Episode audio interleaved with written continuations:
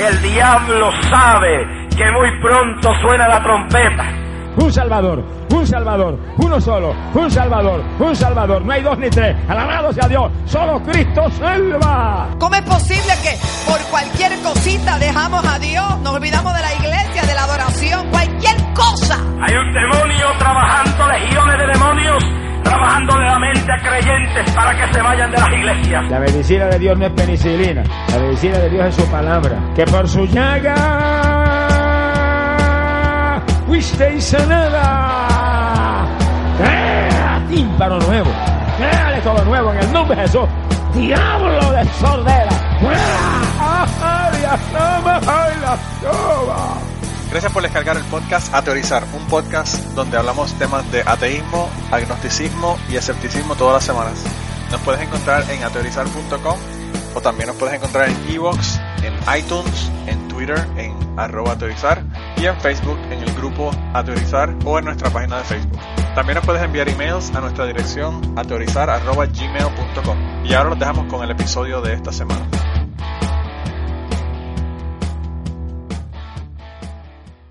Bienvenidos al podcast Ateorizar número 210. Esta semana eh, voy a comenzar con las buenas noticias.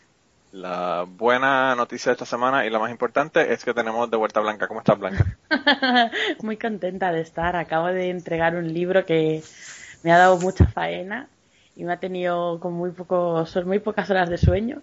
Sí. Pero, ay, qué a gusto se queda una cuando lo termina. Claro, claro, claro, ha valido la pena. Mm. Eh, pues nada, a nosotros nos encanta tener, tenerte de, de nuevo porque el Sausage Fest a mí como que nunca me ha gustado mucho. Siempre es bueno tener el otro lado. Eh, pero también por ahí tenemos por ahí a Kirkian. ¿Cómo estás, Kirkian? Hola, buenos días, buenas tardes, buenas noches. Yo, yo aquí un poco, un poco caloriente y más socialista que nunca. Ah, bueno, pues está buena la cosa entonces. No, no, no sé si es que vieron la, la plática que tuve con, con Elvis en, en, en la página. No, no lo he visto todavía. Yo he estado... Y, y es que le digo, no, yo, yo soy anarquista, no soy socialista, ¿no? Y que tú eres socialista, y que tú eres socialista, y no, y no y, y al final calificó hasta el podcast de socialista. Claro. A nosotros nos han dicho de todo, así que eso es una de las mejores cosas que nos han dicho realmente. nos han dicho muchas peores, nos han dicho satánicos, nos han dicho No, de pero todo. nos han dicho cosas muy bonitas también, ¿no? Hay que claro, despreciar los piropos que nos No, pero lo, lo, lo que pasa es que, que para mí el, el socialismo, al menos como lo vemos desde, desde aquí, desde Suecia, y yo creo que también eh, tal vez hasta en España, un poco que tira de, a la derecha. La es que eso no es socialismo, eso es socialdemocracia. Sí, pero Claro. la misma. Es que el socialismo, el socialismo, que a ver, yo no tengo nada en contra del socialismo escandinavo. O sea, me daba yo con un canto en los dientes, pero un canto, un canto que me podía yo sentar encima del canto, ¿sabes? Pero, pero no es socialismo, socialismo, es así un socialismo domesticado por el capital. Pero fíjate, fíjate, eh, yo que estoy en el otro lado del océano, diría que el socialismo, de socialismo de ustedes es comunismo del de Cuba. según, según la apreciación de, de los Estados Unidos de lo que ustedes tienen. No, sí, sí. Mm. ¿Sabes cómo es eso? Que aquí, aquí Barack Obama no solamente era, era musulmán, sino que además era socialista y comunista. Era todo al mismo tiempo. Mm. Era- Hitleriano, y hitleriano también, para, bueno, para no dejar a Hitler, ¿verdad? Tú sabes que Hitler siempre hay que añadirlo a la, a la conversación. A la de alguna forma. Sí, sí, a la conversación. Mira, pero tenemos ahí a Ángel en la esquina calladito y está loco por hablar. ¿Cómo estás, Ángel? Mm, Pues eso, loco por hablar. Sí, Muy, Muy muy bien, decente el Ángel, muy decente el Ángel. No quiero ni interrumpir. No, no, no, yo soy una persona muy educada. súper educado. Sí. Más que Yo, yo, vamos, porque- ya habría estado metiendo ahí la cuchara, pero Ay, bendito. Yo, yo ya lo he metido hace rato también. Eh, pero nada, eso, eso, quizás eso es lo que nos, nos enseña el, el podcasting, ¿verdad? Que esperamos que nos, que nos, que nos, eh, in- in- nos presenten. Nos- sí, ¿verdad? Iba a decir nos introduzcan, pero eso suena como medio feo. Bueno, depende de dónde nos introduzcan. Esperamos a que, nos, pe- a, a que nos penetren, ¿no? Sí, ¿verdad? Que nos penetren en la conversación. Ah, mira, pero esta semana, eh, eh, eh, o esta semana no, llevamos ya como dos semanas que Europa está como que medio, medio jodida. Especialmente Inglaterra, con el asunto de, de Ariana Grande y con el otro asunto de anoche. Eh, la cosa está medio jodida con todos estos atentados. y estas cosas que están ocurriendo. Yo no sé qué va a pasar. Eso es más, más fuego para, para, la, para la llama antimusulmana que hay aquí en los Estados Unidos. Y para la extrema derecha que tenemos aquí también, ¿eh? que no es lo que dais todos vosotros. Nosotros tenemos aquí cositas de todos los colores. Eh, de verdad que es súper lamentable lo que ocurrió. No quería dejar de mencionarlo porque, pues, había, había un montón de comentarios asunto de lo de Ariana Grande. Y, y yo quería comentarlo, pero realmente el, el problema que tenemos al hacer esto mensual es que tuve que borrar como 30, 25, 30 que no pude poner. Eh, y entre ellas, pues eran, eran muchas sobre eso, de estupideces que la gente ha dicho, que las quité porque realmente son las mismas estupideces que dicen. Mm. Eh, oh, Por repetitivas, ¿no? y aún, Y es que ya... aún es- habiendo el el atentado, una de las más, más, más horribles fue que dijeron que aparte de haber hecho el atentado y que eso era aborrecible, esas niñas tenían lo- las faldas muy cortas y estaban ahí como que medio, medio demasiado Ay, no. sexuales. O sea que Pero ¿quién cojones dijo eso? cabrón, cabrón eh, eh, presentador cristiano de un programa de radio aquí de los Estados Unidos. Qué vergüenza. No, sí, eh, había incluso, había incluso alguno que, que, que les daba la razón a los, a los terroristas, ¿no? Sí, sí, pues imagínate. Pero es que eso, es que eso es básicamente casi decir que decir que tiene la razón. Decir Sí. que, que, que bueno, es, es lamentable que las hayan pegado la bomba, pero bueno, ¿para qué se pusieron esas faldas tan cortas? Es casi decir, se lo merecen. Pero, Sí. Está cabrón. mira, yo me voy hasta el próximo mes. Estamos saliendo, saliendo de la pista primero. tienes- tienes que aguantar, Blanca, hemos decidido comenzar hablando de cosas tristes y terminar... Sí, ya, ya, ya lo sé, pero es que, es que de verdad, Demasiado o fuerte sea, para Blanca. demasiado es que es una carencia de humanidad absoluta. Y yo me quejaba de los de la revista Telva, que se habían puesto a comentar los modelitos de Ariana Grande. Por lo menos no le llamaban puta. O sea, es La que- verdad que, es que, es que yo te digo una cosa, esta gente de verdad que están fuera de control, fuera de control con las cosas que dicen y, y lo, lo que está cabrón es no solamente que los ponen en radio, sino que hay gente que le envía dinero Mm. de los que los escuchan, o sea que está cabrón. Eh, Lo que verdad que- tenían es que ir, a los, ir los padres de las niñas esas a de- darles una muestra de su opinión sobre este respecto. Claro, claro. Eh, yo no sé. Eh, Está cabrón. Sí. El caso fue que, nada, comparó a Ariana Grande con, con eh, Miley Cyrus y con Katy Perry, ¿verdad? Con todas las cosas que habían puesto y que, pues, que realmente lo que necesitan es a Dios, obviamente. Ujú. Eh, porque, bueno, Sí, sí, Ah, sí, porque, porque Dios les ha ido súper bien. claro, claro. Les ha ido súper bien con la religión a estas chicas, les ha ido genial. Pues yo, No, pero sa- sa- sabes, sabes de que este, este- asunto de los, de los atentados eh, están eh, bien enraigados en, en la, en la religión, ¿no? Y digamos, eh, yo veo de que hay una, un, un temor bastante grande en criticar al, al, al Islam, porque se tiene miedo criticar a los llamados musulmanes moderados, gente que, digamos, se ha, se ha adaptado más a la, a la sociedad eh, europea, ¿no? sí. pero mm, incluso incluso ellos mismos o sea si se hace encuestas entre musulmanes eh, una gran parte estaría de acuerdo por ejemplo en imponer la, la ley esta de la sharia y todo eso Claro, o sea que, claro, sí, sí. que tan en contra no están de, de todo de todo esto o sea que y yo, yo pienso que el, que el problema aquí es la religión realmente A ver, yo sí lo pienso, ya me, pe- ya me he peleado con gente por el tema este de la religión. Lo que pasa es que yo para muchas cosas soy muy utilitarista.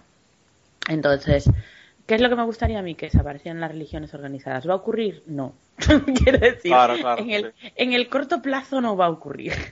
Entonces, eh, yo pienso que sí que realmente lo que tendríamos que intentar hacer es las personas a las que no nos parece bien solucionar las cosas a bombazos, pues pues juntarnos todas contra los que les parece bien y da igual si tienes religión, si no tienes, si eres musulmán, si eres judío, si eres católico o, o protestante. Claro, claro. Y que en los propios países hay movimientos de gente eh, pues o moderada o laica o lo que sea y que necesitan ayuda.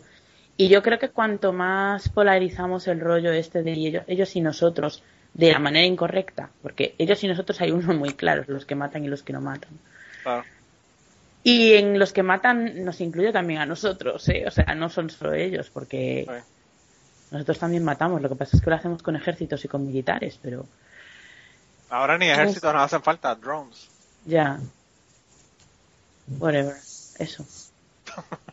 Sí, no, pero está cabrón, de verdad que... eh, Pero que decir que no es religión me parece, o sea, cuando un señor va matando gente gritando Alá es grande, no sé, chico, no sé qué más pruebas queréis. O sea, no va gritando viva el Mercadona, va gritando Alá es grande. O sea, no lo hace por Paco Roche, lo hace por Alá.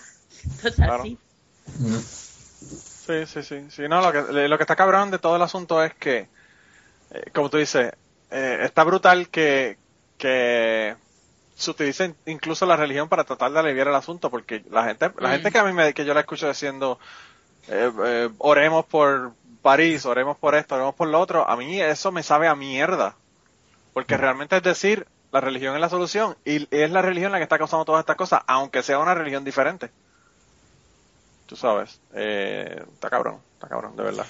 Eh, En sí es la misma religión, o sea, eh, el, el Islam es eh, cristianismo versión 2, o sea, que, que es Claro. la misma cosa. En el, en el fondo son lo mismo. Es, es como, vamos a ver, es que es absurdo usar la lógica, pero vamos a ver, o sea, tu Dios no es, no es omnisciente, no sabía que esto iba a pasar, ¿qué Claro. pasa aquí? Si no le das suficientes likes, ¿no evita la muerte de los niños o cómo va este tema? Claro. O sea, Pero, él Blanca, podría haber hecho Blanca, algo, pero como no ha obvio. expresado en Twitter, pues no lo hace. Es obvio que las falditas fueron los que causó el problema. si no hubiesen tenido esa falda, quizás las hubiese tratado mejor. La culpa es de las madres que las visten como frutas. Pero, no, pero, pero Eso a- mismo. a- la- el, el atentado de anoche, eh, no había no había ninguna falditas, creo, ¿no? Seguro que alguna habría. Si Porque están por todas partes. Eh, Sí, sí, las putas están en todos lados, sobre todo en la Al- calle. Sobre todo en la calle Kirkigan. A las 10 de la noche en el, en el eh, London Bridge. Sí. Eh, no, eh, eh, en En Londres medio- a las 10 de la noche, como no sé en una discoteca, no hay nadie por la calle. No, pero, pero estaban ahí en la calle, ¿no? Y estaban esperando el bus, parece. Sí, sí, sí. Eh, eh, mira, esto realmente estamos utilizando la lógica de los anormales. Realmente estos son unos cabrones anormales que son locos para el carajo y que Dios, ellos creen, le dijo esto y bueno, lo hacen. Eh, Y no- a mí me, me parece muy buena la, la postura de la policía londinense realmente. O sea, que no les preguntaron. Claro, claro. Yo es que no me he enterado. Sé que ha habido muertos a tiros. No sé en qué circunstancias ocurrieron. Los, porque- los tres los tres terroristas los han- les han disparado. Es Ya, ¿sabes eh, Fueron, robaron una, bueno, parece que era una vagoneta alquilada. Y se subieron a la, a la acera en el, en el London Bridge y se metieron contra, contra la gente. Luego siguieron, dejaron el vehículo y salieron con, unos con unos machetes y se pusieron a acuchillar gente. Se entraron incluso a un restaurante, una cosa así. Lo hirieron a un policía. Entonces la policía fue y les disparó. Ahí ah, pero in, in situ, según estaba ocurriendo la. Según estaba ocurriendo, sí. Vale, vale. No, es que me acuerdo que cuando fue el atentado del metro en Londres, que ya no me acuerdo en qué año fue, pero ya fue hace bastante tiempo, eh, habían matado a un tío que no tenía nada que ver. Ah, sí, Pero no en el momento, sino después a un brasileiro. Entonces, claro, si es en el momento yo no digo nada, ¿sabes? Pero eso Claro, de claro, la peña sospechosa ya me parece un poco juez dread y ya no mola. No, bueno, bueno, los, los- tipos estaban, estaban con los machetes. eh, No, no, no, no, si es, si es en el fragor de la batalla no digo nada. Esa gente además, eso se rinde, que vas a decir, rinda, se rinda, sí, sí, mientras tanto mata a otro, los cojones. Sí, sí, claro, claro. Espera no- que acabo la faena y ahora me rindo, ¿no? eh, realmente tampoco es que vayan a hacer como hacen los policías aquí en Estados Unidos, pero bueno, si están acuchillando gente, obviamente Sí, hay sí, que sí. hacer algo para pararlos, ¿verdad? Está claro, está claro. sí, sí. Eh, eso- Oye, eso. Si, si puedes no matarlo, bien, pero tampoco, o sea, tú dispara, luego ya vemos lo que pasa. Pero eso también, eso- así mismo fue que ocurrió allá en, en Suecia, ¿no? Más o menos la misma cosa. eh, el tipo, el tipo se, se salió y trató de mimetizarse entre la gente, ¿no? Por eso, pero que, pero que fue también así con un camión en la calle. Con un camión en la calle, sí, se fue. a- Y creo que en, Sí, en- pero en- eso, eso fue peor porque en la calle peatonal, donde no entran los vehículos, Ah, o sea que sí, sí, sí. no. y donde hay harta gente moviéndose, es, es comercio, ¿no? Ah, ok, ok, ok, ok. Comercios. Probablemente A por eso fue que hubo es que también más, más víctimas, ¿no? Eh, La verdad si es que- hubiera, hubieran habido más víctimas si no hubiera sido un- un- una, una persona ahí que se dio cuenta y puso, puso un vehículo que, que parece que de, de- de estos vehículos que mm, llevan cosas a- para las tiendas, Sí. lo, lo, lo puso en el, en el camino. Entonces el, el camión tuvo que doblar y se fue a chocar contra, contra los lanes, contra una de las tiendas. Ah. Si no hubiera continuado, la calle es larga. Sí, sí, sí, sí. Sí, no. eh, probablemente por eso se bajaron y- con los machetes. Mm. Porque no, no, no quisieron el daño que, que quizás No, que- que lo está, que, que lo está diciendo en, lo está diciendo en, de- Estocolmo, de ¿no? Estocolmo, sí, de Ah, en Estocolmo. esto pensé que estabas hablando de, de, de allá de... Ah, Aquí, según tengo entendido, un, un policía también intentó cruzar el coche, pero por lo visto lo esquivaron y Mm. siguieron adelante. Sí, Bueno. es- Este Estaba no yo pensando ahora que os iba a comentar que, bueno, igual ya lo habéis visto, que hubo aquí en España anoche 200 heridos porque estaba en la celebración de que el Real Madrid había ganado la Copa de Europa Sí. y, y claro, cundió el pánico. Eh, alguien, no sé, hubo un ruido, no sé Pero qué pasó. eso, pero- eso fue en Turín, ¿eh? Ah, fue en Turín, en es verdad, joder, Fue en perdón, Turín. sí, se me va la olla, fue en Turín, es verdad. Pero bueno, para el caso es lo mismo, que es lo que iba a comentar, que este nuevo sistema que han hecho ahora es como The Ultimate Atentado Suicida, porque eh, es tan fácil de organizar, Claro. no necesitas nada, o sea, no necesitas absolutamente nada, no necesitas entrenamiento, solamente necesitas suficiente poco amor a la vida o suficiente fanatismo y un vehículo, que lo tiene cualquiera, tiene un vehículo. Ni siquiera te hace falta que seas tuyo, lo puedes alquilar. Y, Ah. O robar, como, O robar. Robar. como No, el, el de el- Alemania.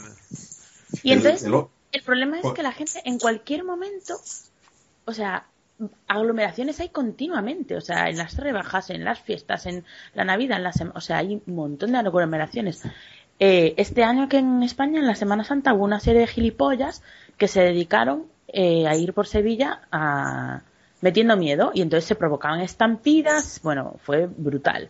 Y claro, la gente tiene miedo a eso porque eso sí que es completamente impredecible, puede pasar Impredecible. cualquier No, y tú, puedes, y tú puedes estar, no en la calle, tú puedes estar en una acera y se trepan a la acera y te llevan enredado. O sea que está cabrón.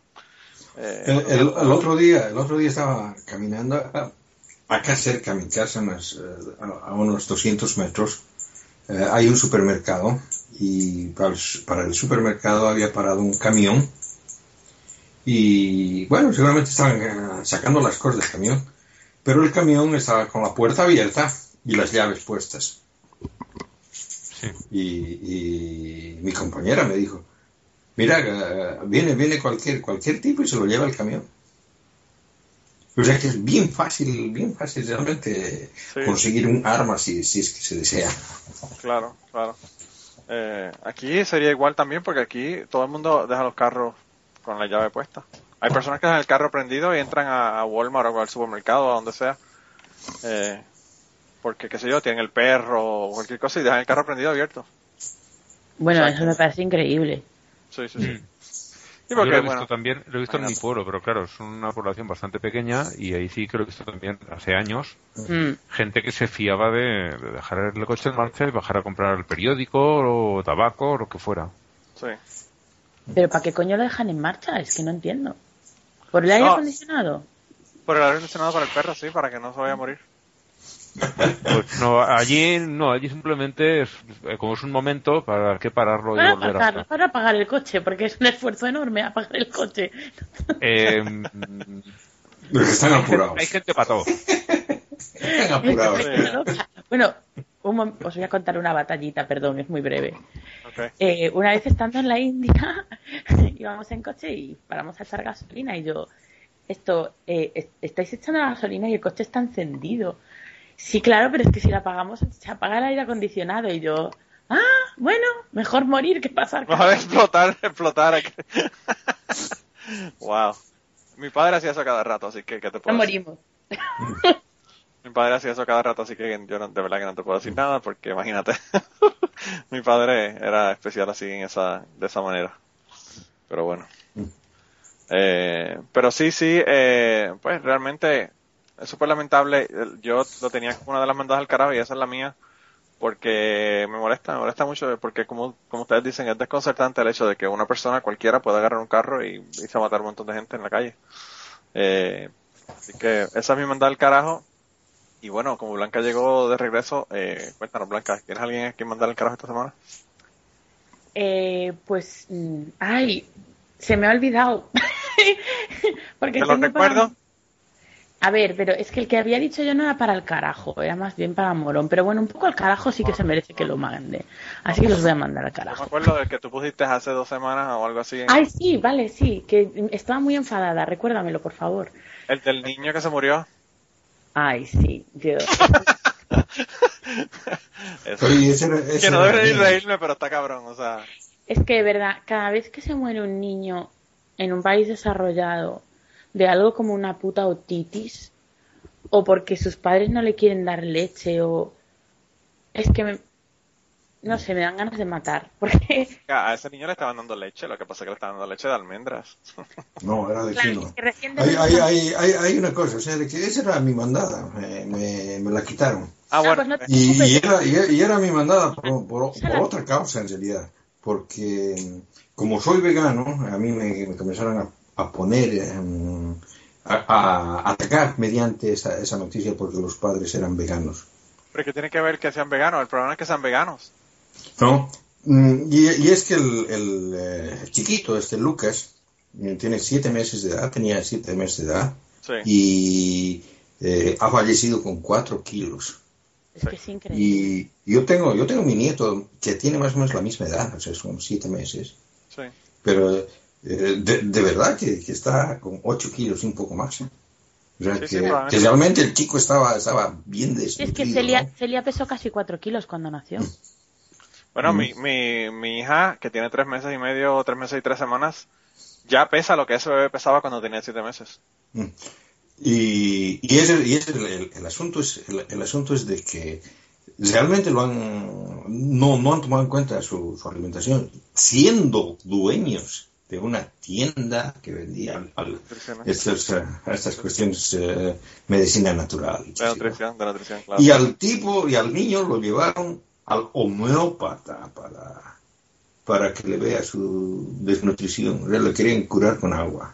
Pero por eso te digo, eh, Kierkegaard, que el, el- el asunto no tiene nada que ver con, con veganismo, así que yo no entiendo por qué te están mm, diciendo algo sobre eso. Bueno, tiene que ver porque los padres le daban leche de almendra en vez de darle Sí, pero- leche materna. Pero eso No, no, era, es... era leche de quinoa, no era de almendras. Bueno, sí. ¿qué Ah, más de- da? no. De un vegetal. Claro. Sí, no, pero, no, pero ese, ese, ese es realmente, realmente, yo dudo, dudo que hayan sido realmente veganos, porque lo- la mayor parte de los veganos que conozco saben mucho más de, de qué nutrición. cosas, de, de nutrición que, Claro, digamos, una persona que no, que no, que, que tiene los la dieta. omnívoros, sí. sí. ¿Mm? De todos modos, eh, Kierkegaard, entonces te damos per- permiso para que mandes al carajo a los padres y para que mandes al carajo a los que te pusieron a joder contigo también.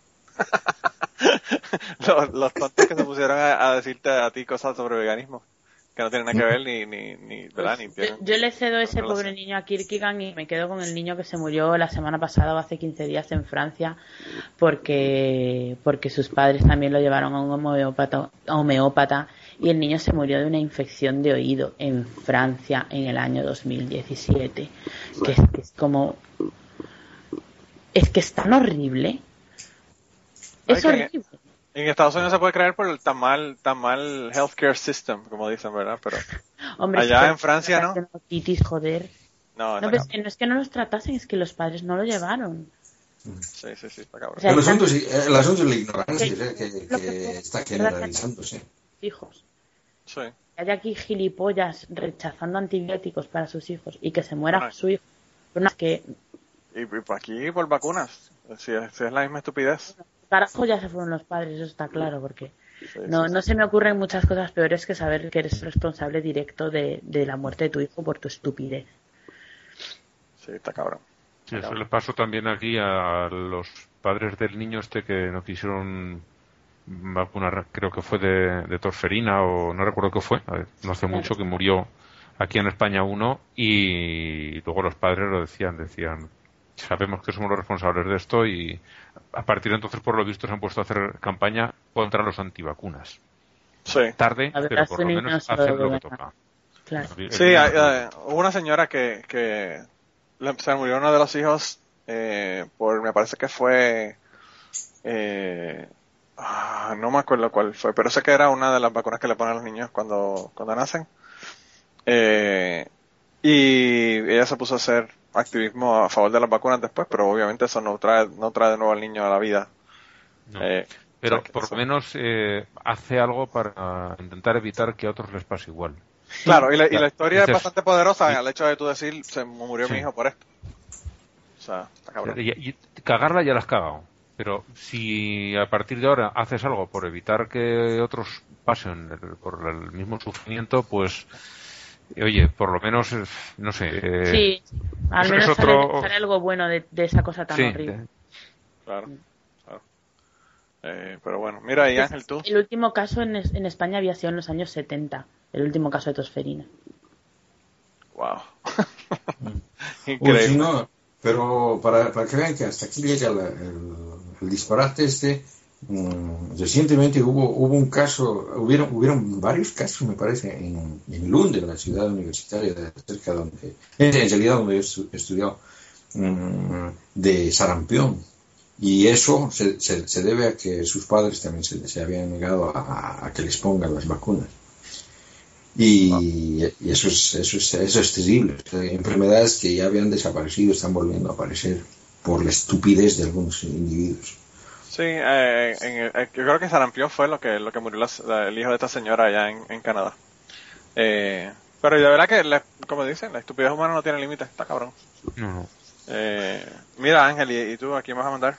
Yo quiero enviar a uno que, que lo puse yo en el grupo, que es el, el obispo este que dijo que las demandas de pedofilia solo se podían admitir con niños menores de 7 años.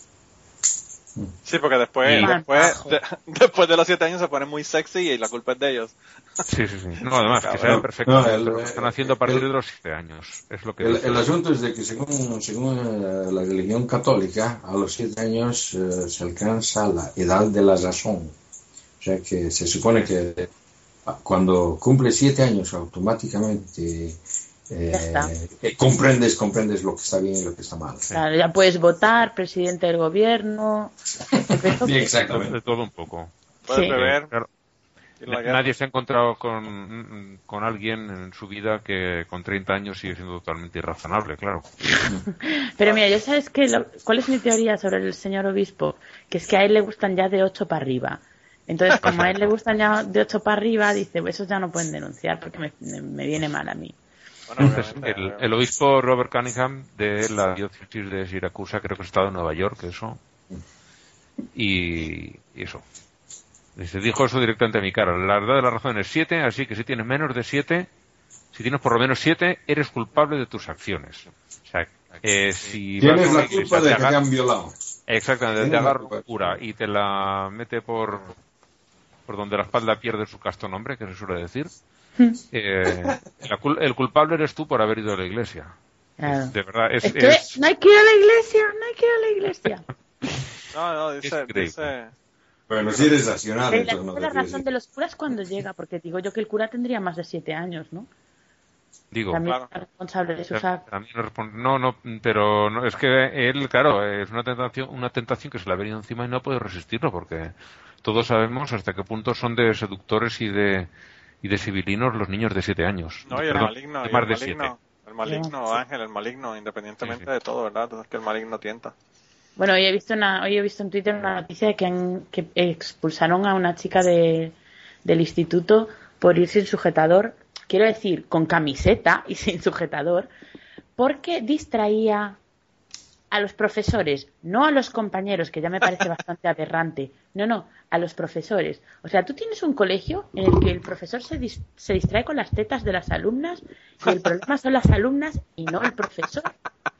Qué cabrón. Mm. Me quedó brutal. Le quedó del carajo. Eh, está cabrón. Pues a Yo, su casa la mandaron. Pues no, y, y hay un, hay un, ah, un caso de un, en, esta semana salió de una chica en un, eh, un colegio católico que quedó embarazada. Decidió quedarse con el bebé, ¿verdad? Y no abortar.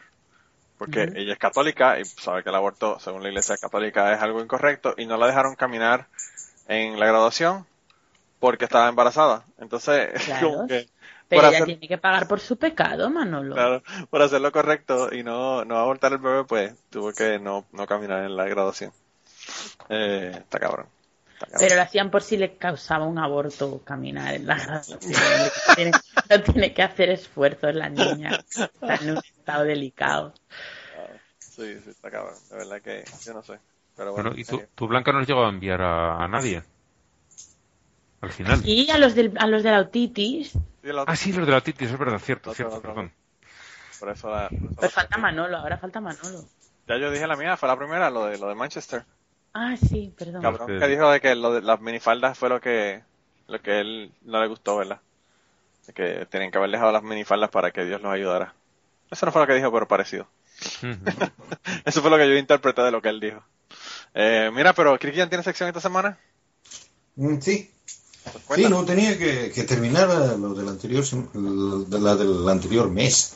Sí. Ahora ya no, ya no es semanal, sino es mensual, ¿no? Sí, verdad, está brutal. Es un, es un podcast menstrual, viene todos los meses. Sí, no, sí. eh, eh, y totalmente Ahí viene el mensual, porque periodo. es cada, cada 28 días. Cada 28 exactamente. días. Sí.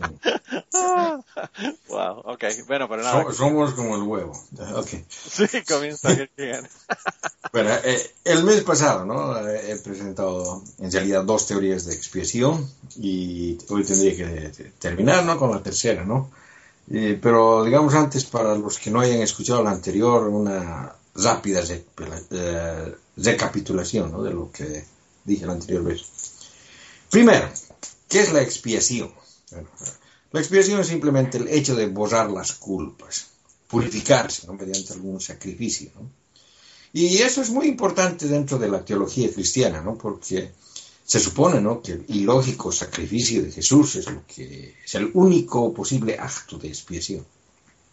Bueno, la última vez les hablé de la teoría del rescate, que indica más o menos, ¿no? Que la razón del pecado, a razón del pecado original, nuestras almas han sido tomadas como rehenes por Satanás, y que Jesús, mediante su sacrificio, paga el rescate, ¿no? Y luego también les hablé de la teoría esta de la sustitución penal, ¿no? que más o menos dice que a causa del pecado original todos estamos condenados a sufrir en el infierno, ¿no? Pero que Jesús pagó nuestra pena muriendo en la cruz, ¿no? Como si su sacrificio de morir durante un fin de semana es suficiente para sustituir miles de millones de eternidades en el infierno, ¿no? Hoy voy a hablar sobre la teoría de la satisfacción, de la satisfacción de Mike Jagger. Bueno, pero en realidad esta fue genialmente presentada por San Anselmo de Canterbury y luego mejorada por Santo Tomás de Aquino ¿no? y adaptada por Calvino. Y está basada en el sistema de honor imperante en la Edad Media. ¿no? En realidad esta es una, una teoría, es una variante media sofisticada de la sustitución penal. Bueno, y esta teoría hace el uso del sistema jurídico medieval para explicar el por qué la muerte y el sufrimiento de un hombre, Jesús, compensa el sufrimiento de toda la raza humana. Y por qué el castigo que ellos hubieran recibido, como que es la eternidad en el infierno, eh, puede ser limpiada mediante el sacrificio de Jesús. Bueno, Anselmo de manera brillante arguye más o menos de la siguiente manera. ¿no? Bueno, hay que pensar cómo el sistema jurídico funcionaba ese entonces, ¿no? En esa época teníamos al señor feudal, los vasallos y los siervos, ¿no? Se supone que el señor feudal es una persona con mayor dignidad y honor, ¿no? El respeto que se le debía era grande, tenía gran autoridad para dar órdenes, ¿no? Mientras que los vasallos y los siervos eran simples escamas.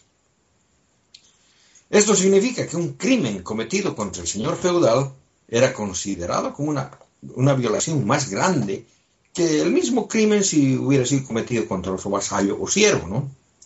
Por ejemplo, si robabas un cordero de un pastor, la cosa no era tan grave, ¿no? Posiblemente te obligaban a pagar el precio de mercado del, del cordero y nada más, ¿no?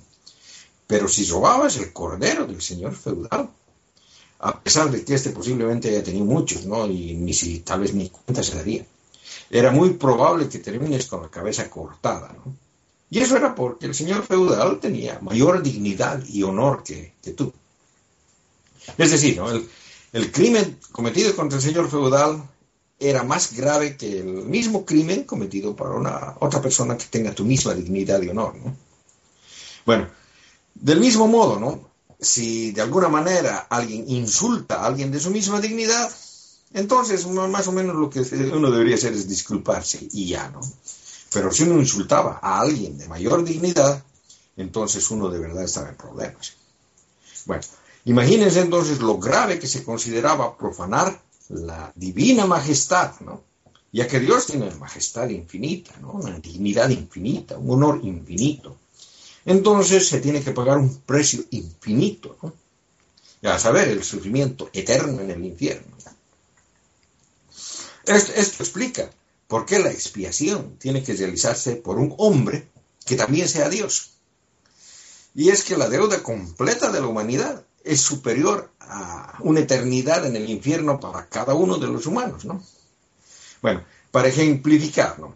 Si vemos la humanidad completa como si fuera un club que tiene una deuda tan grande que ni sumando las posesiones de cada uno de los miembros se conseguiría siquiera una fracción del monto adeudado, en ese caso los del club están jodidos, ¿no? Pero entonces aparece un multimillonario, ¿no? digamos el Bill Gates, ¿no? que se ofrece a pagar la deuda. No lo aceptan, porque solo los miembros del club pueden pagar la deuda. Entonces, claro, Bill diría, ah, yo me inscribo al club, ¿no? Y luego como miembro puedo pagar la deuda. Bravo, gran aclamación para Bill, ¿no? Bueno, de la misma manera, ¿no? Dios viendo que la raza humana sencillamente no puede pagar su deuda y que están jodidos, eh, no les no queda más que esperarlos ver, verse freír en el infierno, ¿no? Entonces decide pagar él mismo la deuda del pecado, convirtiéndose en humano. Y como él tiene gran dignidad, ¿no? No le costó mucho, ¿no? Ha perdido un fin de semana, ¿no? Porque claro, Dios es tan divino, ¿no? Esta es la manera, ¿no? En que la muerte por un par de días de un solo individuo sirvió para pagar la deuda de miles de millones de años en el infierno de toda la humanidad, ¿no? Y también explica por qué tenía que ser Dios el que lo haga. Es decir, una teoría que explica mucho más que la teoría de la sustitución penal o la del rescate, ¿no? Y de verdad también es más comprensible, ¿no? Aunque obviamente tiene también terribles problemas lógicos, ¿no? Y uno de ellos es, desde luego, que, para comenzar, Dios se supone que es inmune a ser afectado por nada, ¿no? Y desde luego queda la gran duda de que, ¿quién hizo las reglas? Si Dios las hizo, ¿para qué complicarse la vida y no simplemente perdonar sin exigir su autosacrificio, ¿no? Y si no lo hizo Dios, entonces eso implicaría nuevamente, ¿no? De que hay algo superior a Dios y lo que al final queda tan absurdo como las anteriores teorías, ¿no? Bueno. Bueno, yo es que aún voy todavía más atrás, si me perdonas que te interrumpa. Porque si, si él es omnisciente, ya sabía lo que iba a pasar. Si, si nos hizo de una forma en la que íbamos a hacer lo que no teníamos que hacer, ¿por qué nos hace así si es bueno? Porque te dio el no, Pedrigo me contestaron a mí hoy, Blanca, sobre esa misma pregunta. ¿Cómo qué? El libre albedrío, sí. El ah, no, no, es que, es que todo, todo, todo esto está lleno, lleno de y, y lógicas, ¿no? Bueno, para el próximo podcast había pensado hablar de uno de los personajes bíblicos más interesantes que existen, ¿no? Y que por algún motivo es raro, realmente no lo he mencionado mucho en el podcast, ¿no? Es eh, Judas Iscariote. Oh, wow, qué bien. Es un personaje fascinante, ¿no? Obviamente es ficticio, ¿no? Porque si hubiera, incluso si hubiera existido un Jesús histórico, eh, al parecer eh, Judas fue introducido al cuento mitológico por razones puramente racistas. ¿no? Judas Iscariote es el representante del pueblo judío en el mito, ¿no? es el traidor. ¿no? Ah. Eso, eso más o menos lo, digo como un tis, ¿no? Pero quisiera terminar esta sección ¿no? leyendo un cuento corto que había sido escrito por Jorge Luis Borges. ¿no? Eh, Jorge Luis Borges es uno de los escritores argentinos más grandes del siglo pasado. Este cuento se llama Las tres versiones de Judas, ¿no? Y es interesante porque su trama se realiza en la ciudad de Lund, la ciudad universitaria donde yo he estudiado. Y bueno, comienzo a leer, ¿no?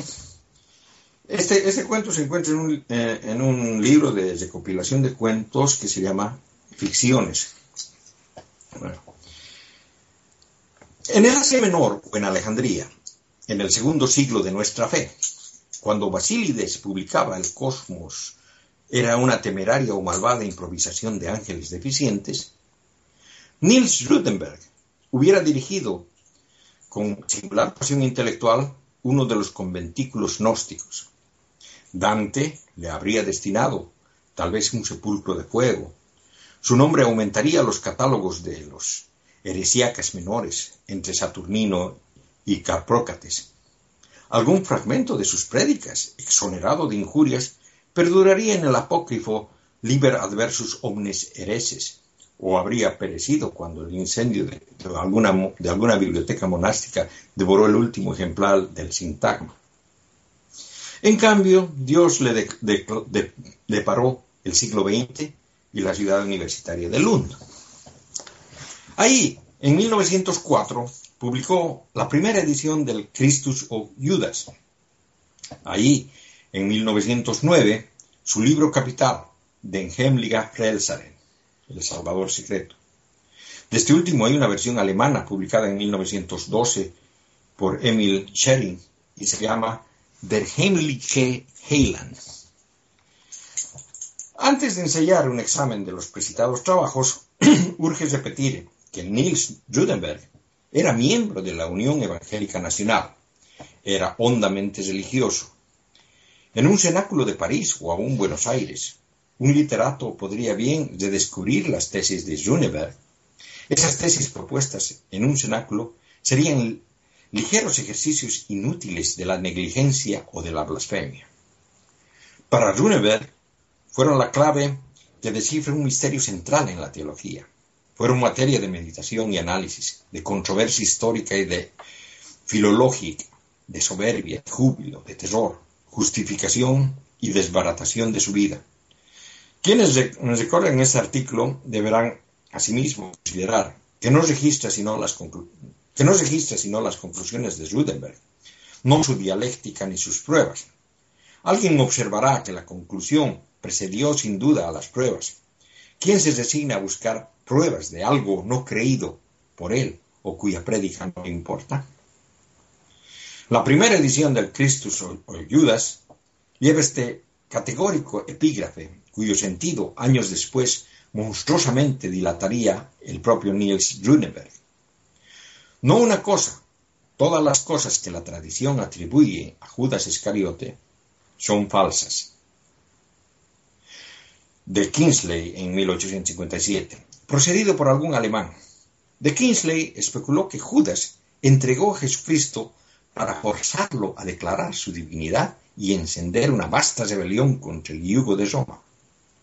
Runeberg sugiere una vindicación de índole metafísico hábilmente empieza a destacar la superfluidad del acto de Judas. Observa, como Robertson, que para identificar a un maestro que diariamente predicaba en la sinagoga y que obraba milagros ante concursos de miles de hombres, no se requiere la traición de un apóstol. Ello, sin embargo, ocurrió. Suponer un error en la escritura es intolerable. No menos intolerable es admitir un hecho casual en el más precioso acontecimiento de la historia del mundo.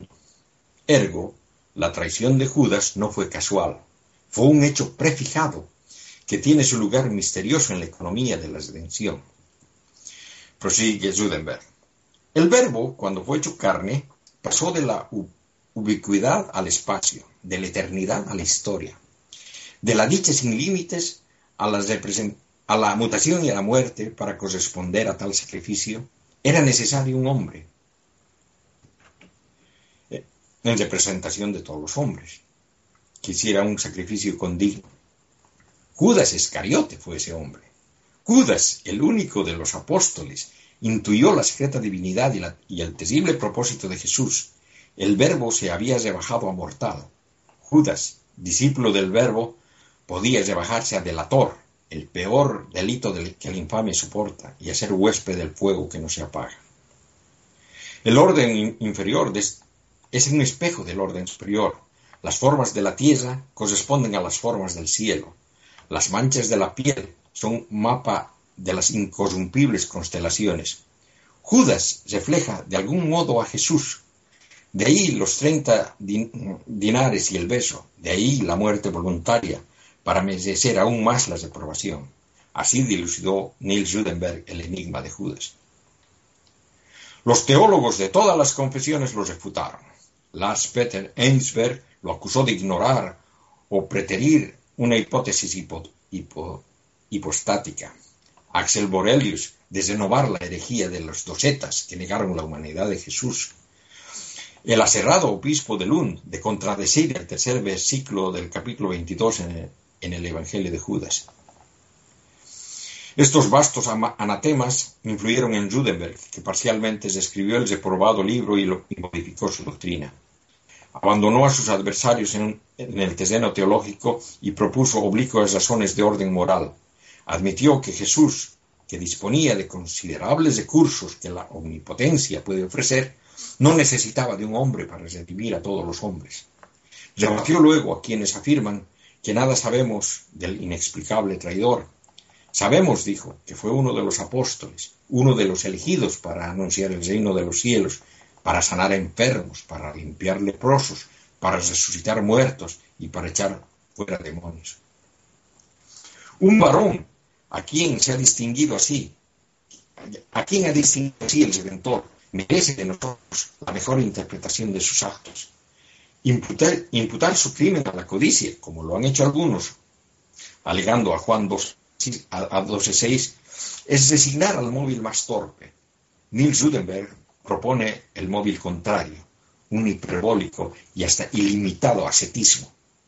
El asceta, para mayor gloria de Dios, envilece y se mortifica la carne. Judas hizo lo mismo con el espíritu. Renunció al honor, al bien, a la paz, al reino de los cielos, como otros menos heroicamente al placer. Premeditó con lucidez terrible sus culpas. El, adúltero suele participar de la ternura y la abnegación. En el homicidio, el coraje y en las profanaciones y la blasfemia creó cierto fulgor satánico. Judas eligió aquellas culpas no visitadas por ninguna virtud. Él abusó de la confianza y la delación. Obró con una gigantesca humildad. Se creyó indigno de ser bueno. Pablo escrito, el que se glorie, glóriese en el Señor. Judas buscó el infierno porque la dicha del Señor le bastaba. Pensó que la felicidad como el bien es un atributo divino y que él no podía usurparlo a los hombres.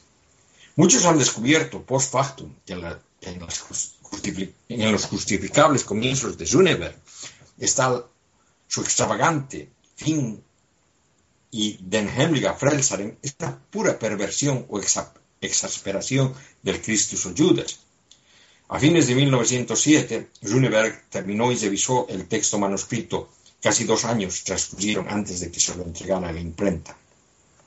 En octubre de 1909, el libro apareció con un prólogo tibio y algo enigmático del hebraísta dinamarqués Eric Ekfjord, con un pérfido epígrafe. En el mundo estaba, en el mundo, y el mundo fue hecho por él, y el mundo no lo conoció. Juan 1.10. El argumento general no es complejo, si bien la conclusión es monstruosa. Dios, arguye Nielsberg, se rebajó a ser hombre para la redención del género humano.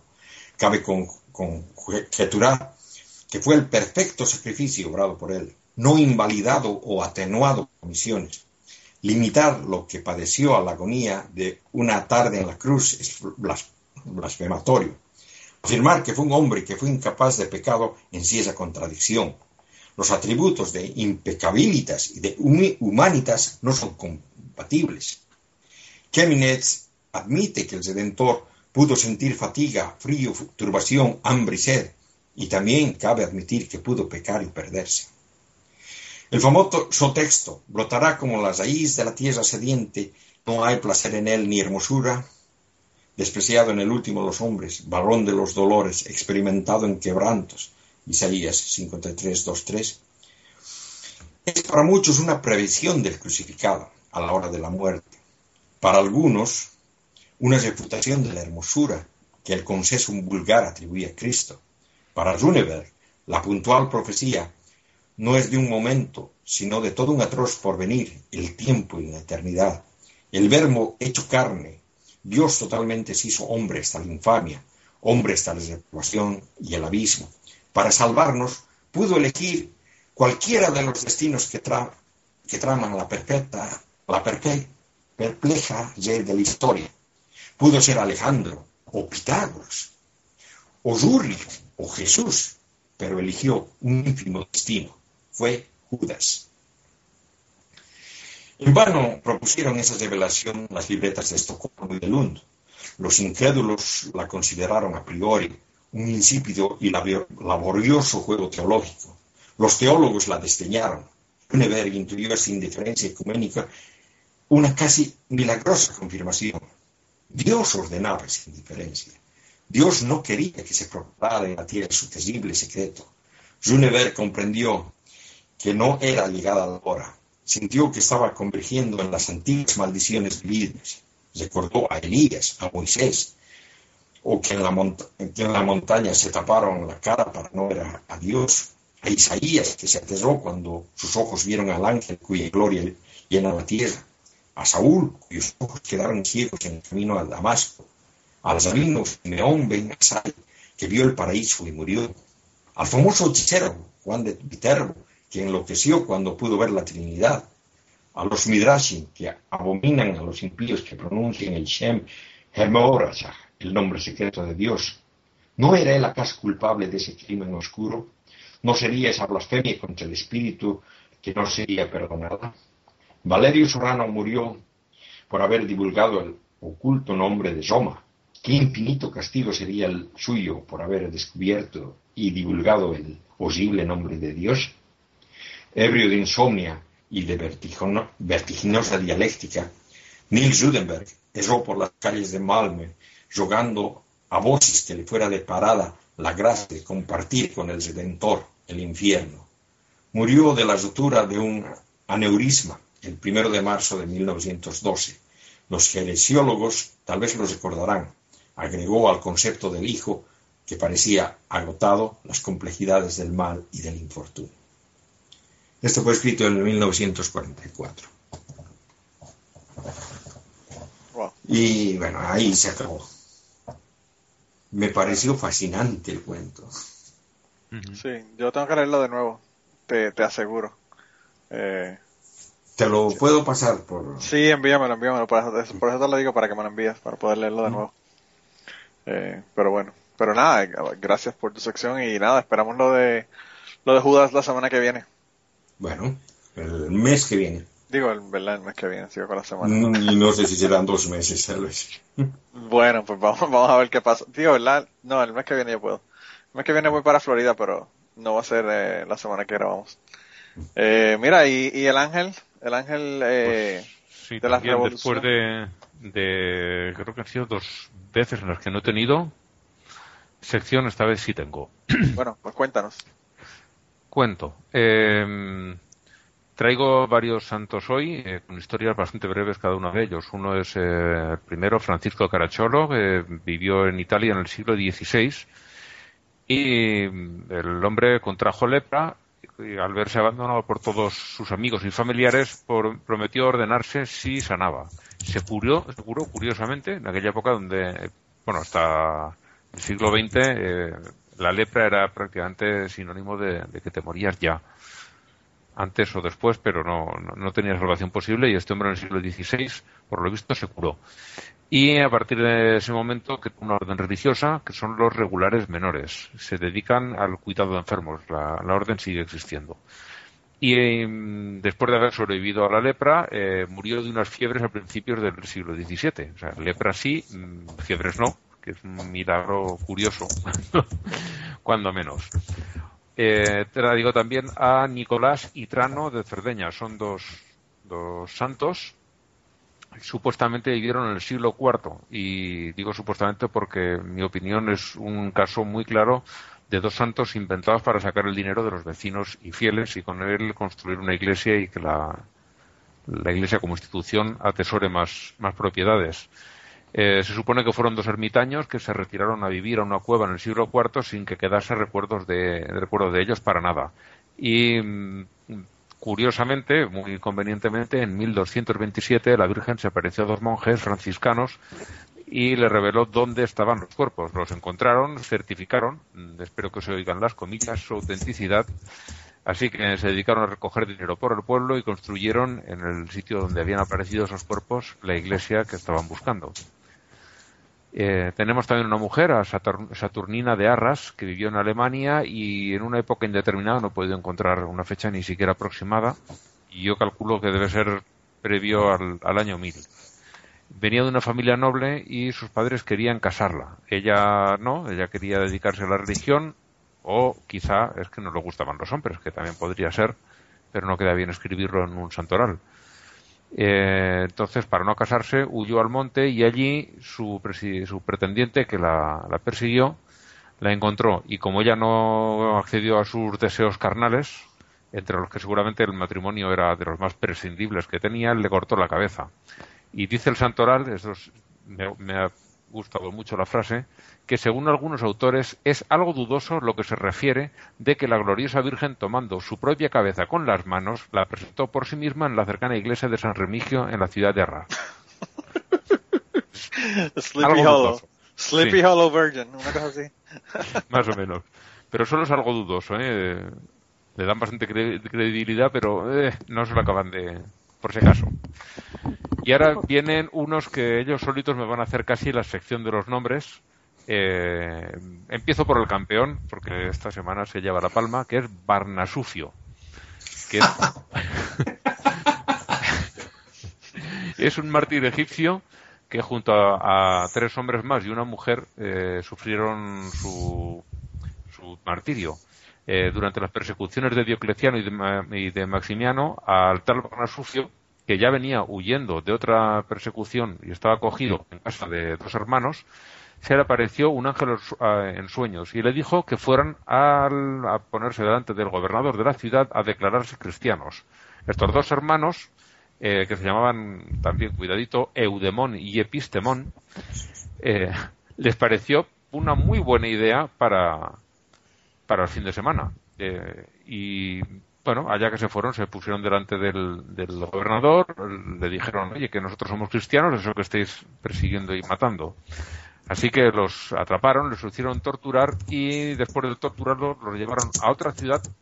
No sé muy bien el objeto, pero fueron allí a torturarlos más. Se ve que para que los del otro pueblo también tuvieran su su mm, diversión, ¿no? El espectáculo.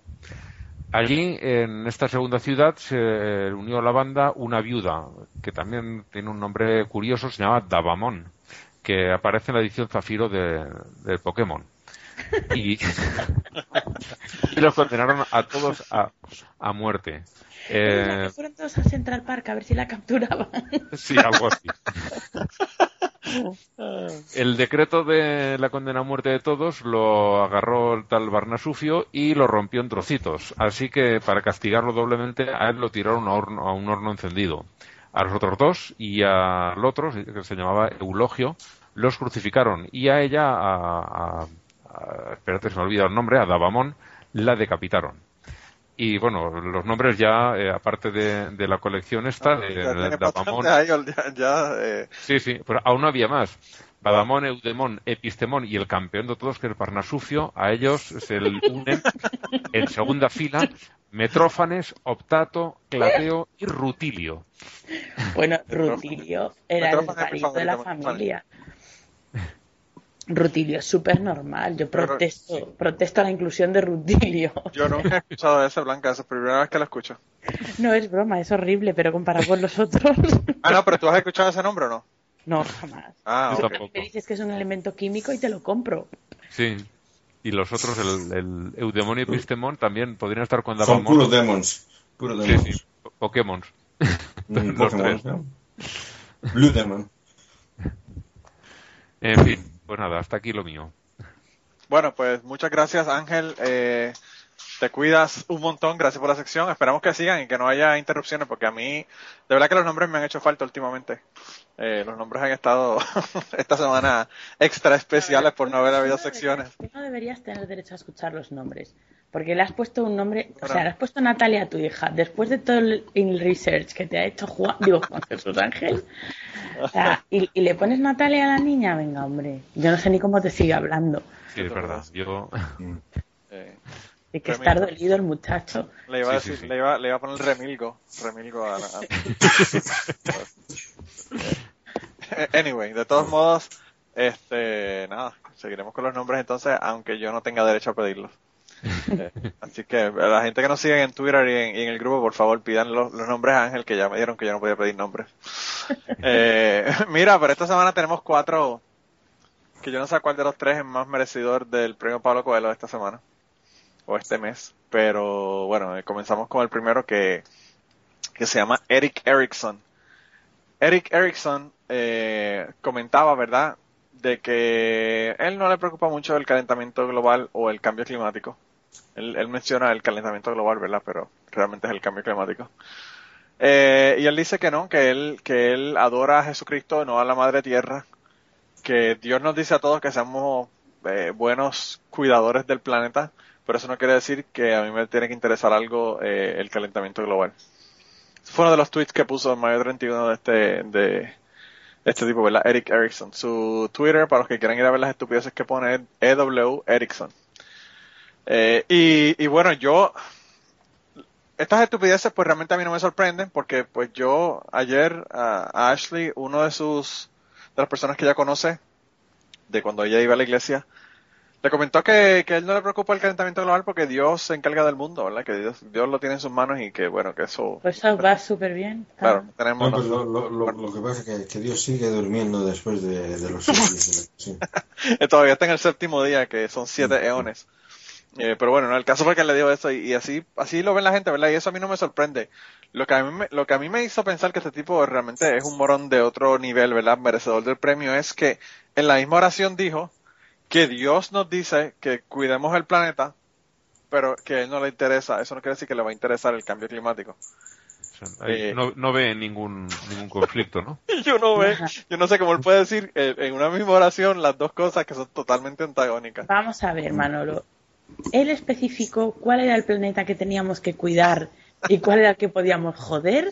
Bueno, quizás esa, esa es la clave, Blanca. Por eso, por eso a mí me gusta tenerte aquí en el, en el podcast para que tú me aclares estas Por mi cosas. mente preclara. Sí, A, a mí, claro, ahora- a, a- a mí me fascinan sus papás, ya que apellidando Erickson, ponerle el nombre Eric. sí.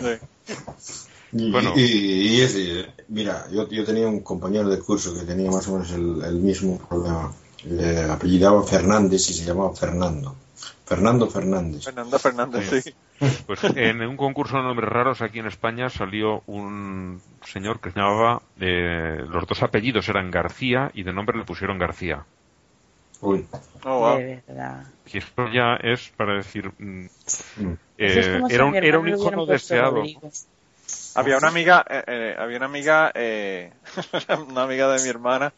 Yo no sé si trabajaba con ella o era amiga de la escuela, no me acuerdo ahora, pero sé que había una amiga de mi hermana que, que tenía, tenía una amiga que se llama- que su apellido era Aloyo. A-L-O-Y-O, Aloyo. Joder. Y entonces se casó con un tipo que era tirado. No. Y entonces el pobre hijo salió tirado al hoyo. y se lo juro que no es un chiste, esto realmente pasó de verdad. No, no. Ah. No, pero, pero eso, eso, eso, digamos, no es, no es culpa del, del padre, ¿no? Que, que- No, no. bueno, No, claro, es una mala yo, yo te digo, yo te digo, en, en, en, en mi ciudad había, había una, una pareja también, ¿no? Que, el- que él apellidaba Mier y la chica apellidaba Daza, ¿no? Entonces sus, sus hijos son Mierdasa. Wow, qué mal. Y, y en, mi, en mi pueblo hay una familia que se dedica a fabricar eh, escaleras y, y suelos de mármol. Y de apellido era mármol. Wow. Ah. Pero es que eh, estos llevaban ya varias generaciones y, eh, y- y los padres de unos que eran de mi edad, bueno, el, el padre era mármol, pues como toda la familia, y la madre era de apellido Pulido. wow. Y ya es cuando dices, esto ya es pasarse un poquito de la raya. Pero bueno, oye, en el mundo hay ¿Qué de vas a todo. hacer? Demasiado. Sí, si no son los apellidos, pues son esos. Mudarte para Estados Unidos y usar uno nada más. que por lo menos mármol está mal, pero porque realmente trabajan en mármol, pero por lo menos no es tan malo como mármol pulido. de verdad que es increíble. No, pero hay unos nombres así que, que uno dice, wow, está cabrón. Eh, Sí, es- este de Eric- Ericsson ya mm, casi que queda comparativamente con esos ya, otros ya que quisiera yo también. tener ese nombre en vez de ser tirado al hoyo. Definitivamente. Para que me tiren al hoyo, mejor me quedo con Eric. Eric. Eh, pero bueno, el caso es que dijo otro montón de estupideces, puso otros tweets, están ahí en, en el artículo si quieren ir a verlo en aterrizar.com. Eh, dijo que el planeta era habitable y que no estaba preocupado porque sus hijos no pudieran vivir en el planeta, como si eso fuera un problema ahora, pero bueno, que, eh, que realmente son tonterías que la gente dice que no se da cuenta de que no tienen nada de lógica, ¿verdad? Pero bueno, ese es el, ese es el primer candidato de esta semana. El segundo es un juez de India. Estas cosas que vienen de India a veces son como que desconcertantes, pero bueno. El tipo se llama Mahesh Chandra Sharma. Y él lo que dijo, bueno, le estaba hablando y estaba diciendo que las hembras de pavo real quedan embarazadas o preñadas al beber las lágrimas del macho y que la orina de vaca previene el envejecimiento. Eh, y aparentemente le preguntaron si quería, ¿verdad?, eh, corregir eso. y el tipo dijo, no, para que vaya a corregir, le hizo como Donald Trump, ¿verdad? El double down, como dicen. Eh, volvió y repitió lo mismo, que no tiene ninguna, ninguna, ningún remordimiento por haber hecho una cosa como esa y que eso está muy bien. Eh, y no solamente eso, sino que dijo que no, que se había retirado de juez, pero que estaba pensando, ¿verdad?, una carrera política. Así Pues, que, veremos a ver qué pasa con el tipo Claro, este, pero bueno, Está cualificado. Sí. totalmente cualificado. Él Tiene que decir si ha podido Trump, yo por qué no. Sí, De todas formas, viendo lo que las tonterías que dice, casi prefiero que no intente arreglarlo porque el arreglo puede ser peor todavía. claro, claro, claro. Eh, a, Cuanto mí, menos hable, mejor. A mí él se me pareció al papá de Deepak Chopra, así que por eso no me sorprendió mucho lo que decía. se parece mucho a Deepak Chopra. Pero bueno, ese, ese es el segundo, el segundo nominado esta semana. El tercer nominado esta semana es un pastor. Eh, bueno, el pastor este es un pastor eh, africano, se llama Paul Sanyagor. Sanyagor. Y este tipo, eh, yo vi la noticia originalmente en RT, en Russian Television, ¿verdad? En la, en la, Russia Today es. la- sí, oh, Russia Today, ¿verdad? El, el- el periódico este de, de ruso que realmente no es una fuente muy fidedigna, pero bueno, luego la vi, Sí. luego la vi, luego la vi en el ateo amistoso y dije, bueno, el ateo amistoso generalmente no solamente pone cosas, sino que las verifica y que encima de que las verifica, si hay errores, las corrige, ¿verdad? Y, la- y pone notas para corregir las cosas que pone. Y ahí me di cuenta que realmente era algo cierto. Y aparentemente este tipo lo que está haciendo es que, bueno, él durante su, su servicio religioso, el tipo llama, porque él tiene el teléfono de Dios, y, y entonces habla con Dios en el teléfono y le dice, le, da el mensaje de las personas en, en el servicio religioso de qué es lo que ellos quieren. Eh, y entonces, pues, este, ahí ellos hablan y Dios le dice también por quién, por quién él, por quién él, él tiene que orar y qué sé yo, y, y es un intercambio bien interesante. Yo no sabía que Dios tenía un teléfono rojo, pero bueno, aparentemente sí, eh, se llama esto. Así que veremos a ver, veremos a ver qué pasa. Tiene, tiene, tiene su teléfono en la Argentina. ¿Por ¿Cómo? qué la Argentina? Pero Maradona, ¿no? Maradona. bueno, el caso es que el tipo es tremendo, ¿verdad? Eh, pero nada, eso, eh, ustedes saben que hay esto de Sudáfrica, las cosas que salen de allá no nos sorprenden porque ustedes saben que estaba el, el, el otro pastor este que le echaba, que le rociaba insecticidas a la gente. ¿Ustedes se acuerdan de ese video? Sí, Mm, sí. Para curarles el SIDA. Sí, sí, sí, de verdad que bueno. Le quedó, ¿verdad? De- del carajo, pero bueno. Ese, ese es el, el número 3. Y el número 4 es Fabio. ¿Ustedes se acuerdan de Fabio? No. Eh, Y no sé por qué, no, no me va a resultar muy doloroso el haberlo sacado de mi memoria si alguna vez lo conocí.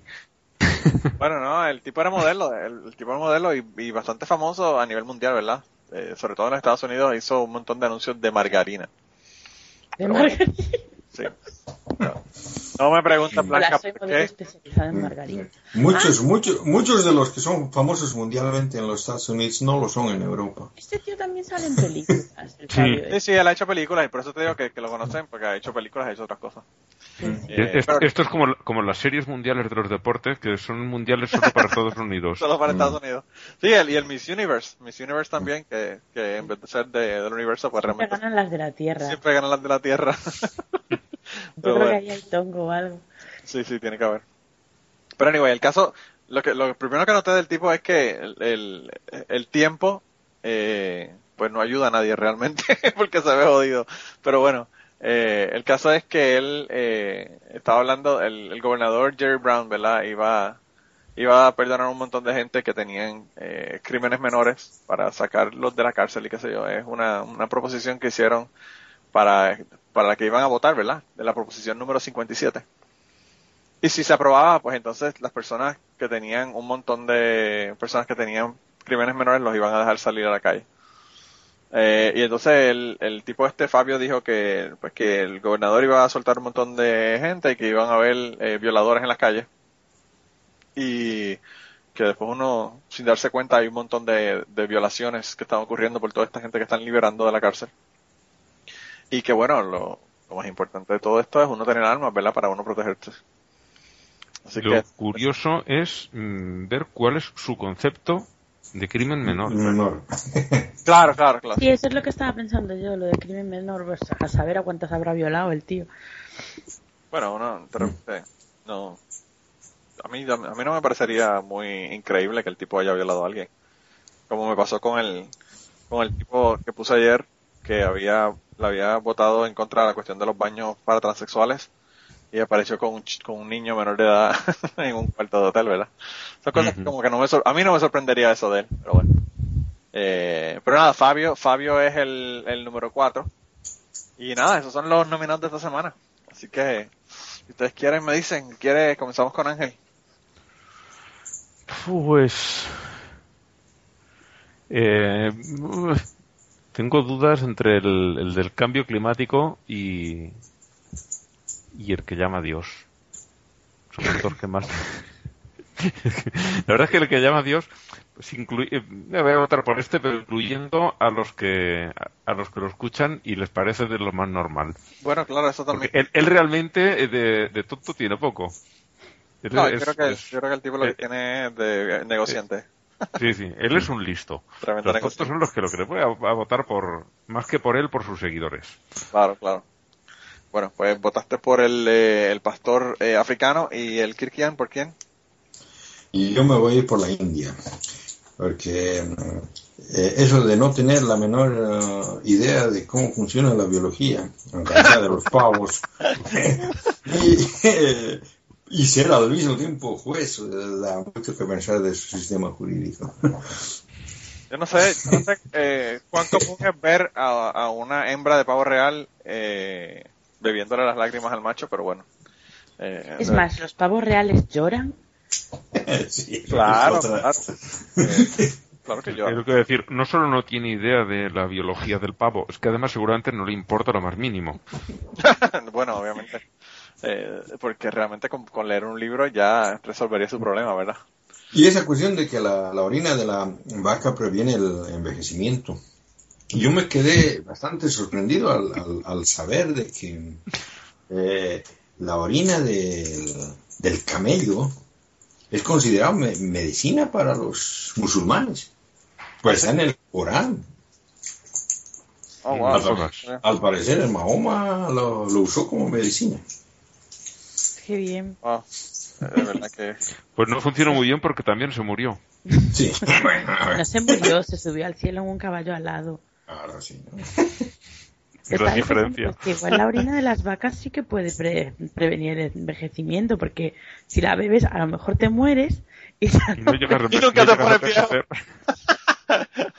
Nunca te pones Ya, ya, no, ya, no te, ya no te envejeces. No, pero digamos, digamos la, la gente que piensa así realmente no, no, no se da cuenta de que si la han orinado es porque no sirve, ¿no? No, no, no, es un regalo. Acuérdate que las vacas son sagradas y las vacas te, dan, te hacen regalos. Pero a mí realmente lo que me fascina es lo del pavo real. Porque este señor cuántos hijos tiene, ¿cómo los hizo? No, no, pero eso solamente funciona en pavos reales, no en la gente. Ah, solo, en- solo en pavos reales. Solo Vale, pavos vale. reales. Vaya, Ah, sí, uno sí, sabe, ¿no? cada, cada, cada, cada que, que tiene alguna pena y llora le llama a su mujer para que le coma las lágrimas. Por si las moscas. Wow, de verdad que yo no sé. Mira, Blanca, ¿y entonces tú por quién votas? Pues está un poco. Está difícil porque realmente eh, la sarta de estupideces es bastante. El nivel está elevadito. Pero mm, me voy a ir con el, con el de que no le importa el cambio climático because Jesus, porque es una cosa muy peligrosa. O sea, no nos damos cuenta de. O sea, alguna gente sí, pero como, Sí, como humanidad suicidio. no nos damos cuenta de lo del, del jardín en el que nos estamos metiendo tan grande. Sí. Y Sí, no, y por eso yo pienso ese, ese tipo más, más que el, el, el Coelho merecería un- una mandada al carajo. Realmente. entonces eso es una estupidez muy inmensa porque decir eso, Mm. yo no creo en el cambio climático porque Jesús. No, pero lo, lo, lo, lo, lo, lo- lo que se- sí es moronería de ese tipo es que ha dicho de que Dios nos dice que cuidemos el planeta. Sí, pero no importa.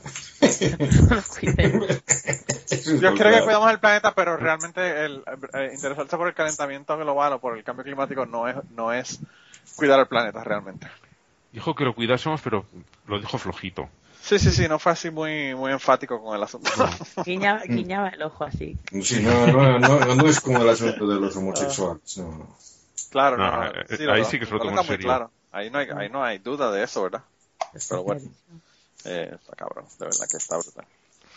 Pero bueno, pues no, yo entonces, Ah, pero eh, espera un segundo, por favor, que yo quería hacer la mención de honor, la mención de horror eh, a- al alcalde de Cádiz que, que le ha dado la medalla de la ciudad a la Virgen de no sé qué cojones Oh y porque se lo le juntaron 6.000 firmas y se lo pidieron. Lo que pasa es que al parecer, por lo que me cuentan mis espías gaditanos, es que este señor es lo que en Andalucía se llama un capillita. Pues que le gusta mucho la Semana Santa y todas esas cosas que les gustan a los andaluces algunos y otros no. Sí. Pero que bueno, que en Andalucía tiene mucho éxito la Semana Santa. Y a este hombre, pues aunque se supone que es de izquierda y todo eso, pues le gusta y le pareció muy bien. Buena idea darle la medalla de oro de la, ciudad a la Virgen. Pero es que lo que es todavía mucho peor es que Pablo Iglesias, porque este hombre es de Podemos, y entonces Pablo Iglesias hoy ha sacado un artículo en el que dice una serie de despropósitos para justificar lo injustificable, porque si nos estamos riendo cuando lo hacen los del PP, pues no lo pueden hacer los demás tampoco. Y entonces pues, este hombre salió a decir que es que, que los que los urbanitas de izquierdas tenían que aprender a comprender eh, que estas cosas eran cosas que estaban muy arraigadas en la costumbre y que además eh, Kichi, que es el alcalde de, de Cádiz, pues que lo había llevado como muy laicamente. Y que- Muy que laicamente. El tema este de la Virgen, pues que es una cosa que ya viene de que está muy vinculada a los marineros y que es una cosa como del pueblo y, y muy obrera. Wow. Y, y además me hace mucha gracia lo de que no hay, o sea, que hay que comprender al pueblo, no, no como yo que soy urbanita, pero que Cádiz es una ciudad que tiene 120.000 habitantes. O sea, no, no es un pueblo remoto, en la, perdí la empujarra a Pablo Iglesias, que tienen prica y esas cosas. ¿sabes? O sea, no sé. Ha sido todo un despropósito tan absurdo que yo de verdad. No, En además, a- a- además de que, digamos, eh, está mostrando que en, en realidad, más que, que nada, su, su ideología política es populista, porque hacer caso a la gente por lo que diga la mayoría no es siempre lo correcto. Claro. A ver, o sea, si a mí me parece muy bien escuchar a la gente, pero tú tienes que tener un marco ideológico. ¿Y qué pasa si, perdón, es que mi gata le ha dado el garrotillo. ¿Qué pasa si, si ahora de pronto, lo comentaba hoy alguien en Facebook, o sea, pasa mañana, aparece una niña de 12 años asesinada, violada, y haces un referéndum y en España se instaura la pena de muerte. Claro. Hmm. Hay cosas, tú tienes que tener un marco ideológico, señor. Claro. Sí, sí, sí, no tiene sentido. Y si tú eres partidario, y lo han dicho 1500 veces, que son partidarios del Estado laico, o sea, tú no puedes decir que eres partidario de quitar la misa de la televisión pública, que me parece guay, pero luego defiendes a uno de tu partido que ha puesto una medalla a una virgen. Hijo, no. Yo lo, eso- lo que me, me resulta más chocante es que eh, cuando estaba en medio de las elecciones, recuerdo que este hombre, el tal, bueno, Kichi es el, el apodo que tiene eh, allí en, Cádiz.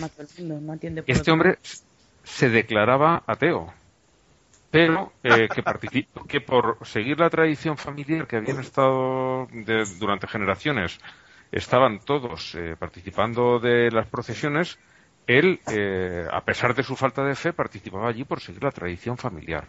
Pero eso es súper habitual en Andalucía, ¿eh, Ángel? Hay un Yo montón digo, de eso se lo que puedo- son ateos. Sí, yo eso se lo puedo aceptar. O sea, eh, es una cosa, pues como hay judíos culturales que son ateos y Mm. siguen, o sea, no siguen el judaísmo, pero sí se declaran judíos culturalmente. Entonces yo puedo aceptar que este hombre participe en eso por la cuestión de la cultura. Y No, pero- si, o- o- y si fuera lo otro que digo, que se hace una votación y él simplemente tiene- está obligado a aplicar lo que salga de esa votación, pues también lo podría aceptar decir, oye, aquí se hace esta votación y, y la gente dice que tengo que ponerle la medalla a la Virgen y a mí no me queda más remedio, por lo que me has dicho tú antes, Blanca, no ese es el caso, ¿no? Pero si dijeran, eh, de esta votación lo que salga hay que hacerlo, sí o sí. ¿Por qué? Pues porque es lo que se hace todos los años y aquí se dice, Claro, ¿qué en ese caso, para el año que viene habría que modificar y poner personas que existan. Sí. Entonces, pero que, que, digamos, yo podría, en, en ciertas situaciones muy concretas, podría aceptar lo de la condecoración, pero no, o sea, ya esto No, es, pero es- con decor- decorar un fantasma no da. Y No, es yo estaba, yo estaba, no yo, yo pensando, Es, es esa Virgen y no otra. O sea, no es a la Virgen María en general, no es a la estatua que tengo yo aquí en la iglesia de mi barrio, o sea, es que es, es así. Es- es más milagrosa que las otras. Claro, porque reasons. lo que, lo que, lo que estaban comentando me hizo recuerdo, mm, eh, hoy les conté el cuento este de José Luis Borges. Este José Luis Borges también era un declarado ateo, o sea que se- él mismo dijo no creer en nada. Jorge, Pero- Jorge Luis, Jorge Luis, no nos hagas como este, como Como Saramago. No, no, Ra- Rajoy fue el que dijo, quiero recordar, eh, José Luis, lo llamó José Luis, si no recuerdo mal. Ajá. Sí, pero es Jorge Luis, sí. Jorge Jorge Luis. Luis, Jorge Luis Borges. El, eh, no, pero el, el asunto es de que era ateo, pero todas las noches antes de dormir rezaba a tres Padres Nuestros y dos Ave Marías, porque era una cuestión que le había enseñado su mamá. ¿Te das cuenta? Sí, pero sí, entiendo. una costumbre que tomas y luego, aunque dejes de creer, sigues haciendo lo mismo porque, lo has hecho siempre y, y no hacerlo, pues a él le daría la impresión de que se estaba echando a dormir eh, a medias, que no había cumplido con todo el, como los compulsivos o los obsesivos compulsivos, que tienen que hacer algo mm, Sí, de una manera Sí, determinada y en un orden ritual que determinado. tenía con su madre y yo qué sé, pero Sí. es que los seres humanos estamos llenos de contradicciones. Sí. Y Mira, os voy a contar una que me ha pasado hoy a su- mí. A la feminazi. Hoy estaba traduciendo una escena de un libro. Y entonces, esto es un hombre que llega a un hospital y hay a nurse and a police officer. Y la nurse la, tradu- la he traducido como enfermera y el policía lo he traducido como policía masculino. Y eran un enfermero y una policía. Y me ha jodido tanto.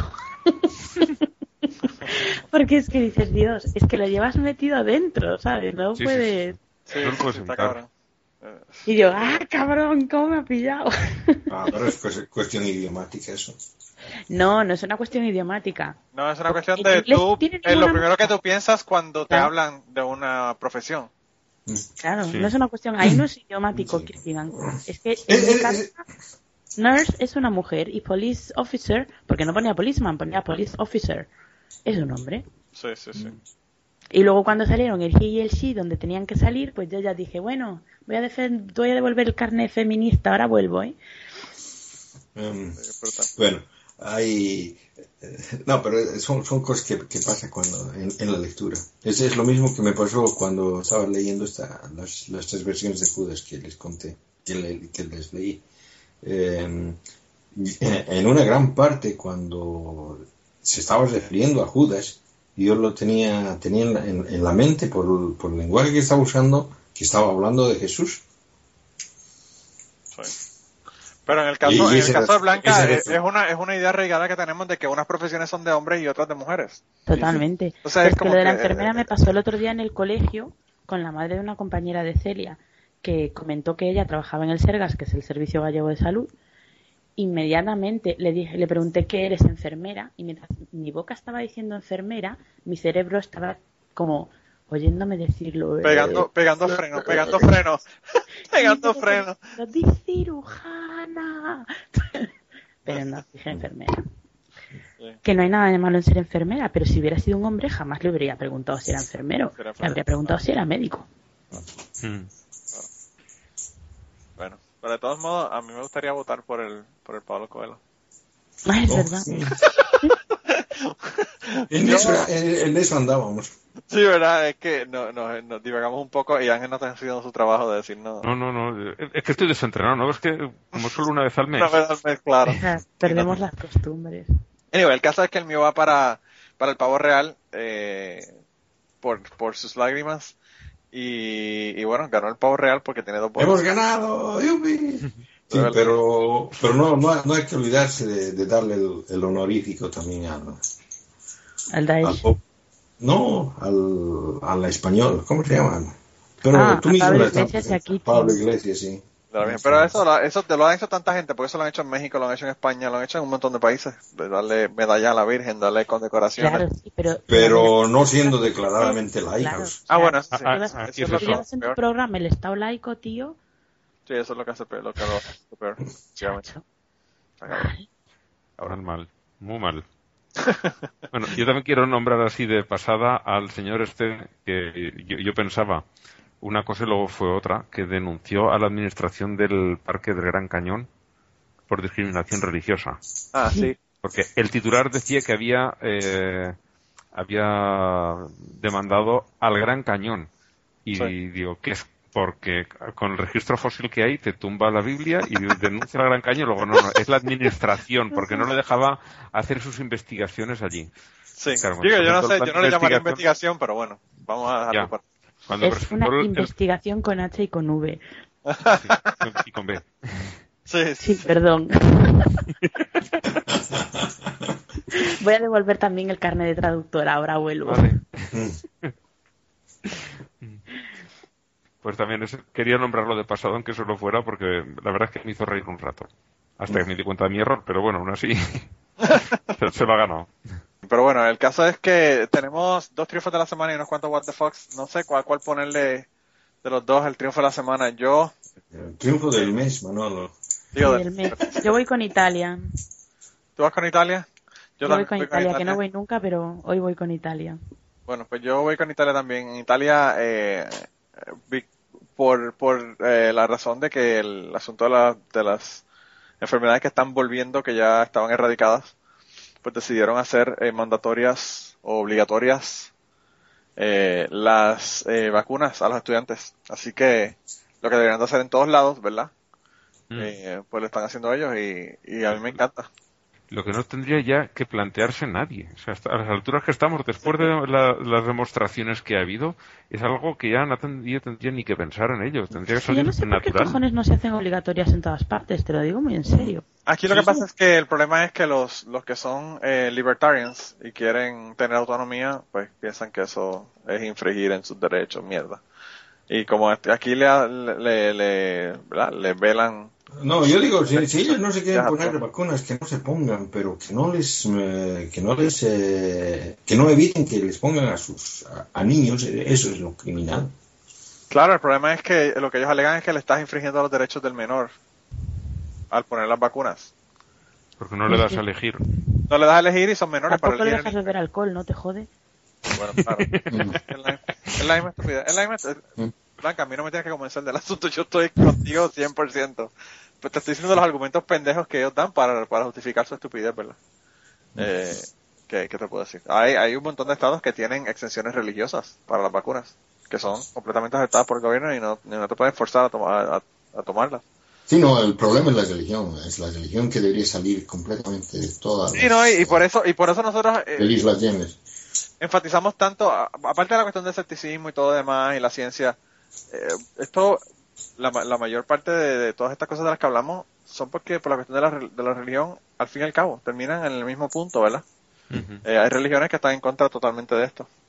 Eh, pero bueno, para, para hacer que la gente vaya a teorizar.com, dense la vuelta por allá y vean cuál era el otro triunfo de la semana que teníamos para esta semana. Bueno, yo, yo tengo mi triunfo de- del mes, que, que, que- que también, que, que también, que también va por ahí, ¿no? Y es, y es la cuestión esa de que eh, hace dos días eh, Dinamarca derogó el delito de la blasfemia. Ah, de la Es decir, ya no, ya no hay blasfemia en Dinamarca. Y es una, una cosa que también pienso que debería ser ocurrir en todas partes del mundo. O sea, que Sí, que la, la- la- la- la blasfemia para mí no es ningún delito. No hay ninguna víctima, ¿no? como dicen, claro, como dicen, como dice la gente de Freedom. Freedom from Religion Foundation dicen esto, que son un, un crime, una, un, Un crimen sin crime. víctima, victimless crime, claro. Es que no hay crimen. Eh, claro, claro. Eh, bueno, y yo eh, tenía un, una persona que, que yo quería poner con todas las fuerzas de mi alma en la gente del premio Pablo Coelho, pero como ya lo hemos sacado del premio Pablo Coelho, lo puse como el what the fuck del mes, y fue Rick Santorum, Rick Santorum el que era candidato a, a la presidencia de los Estados Unidos por el Partido Republicano en las elecciones anteriores y las de hace cuatro años atrás.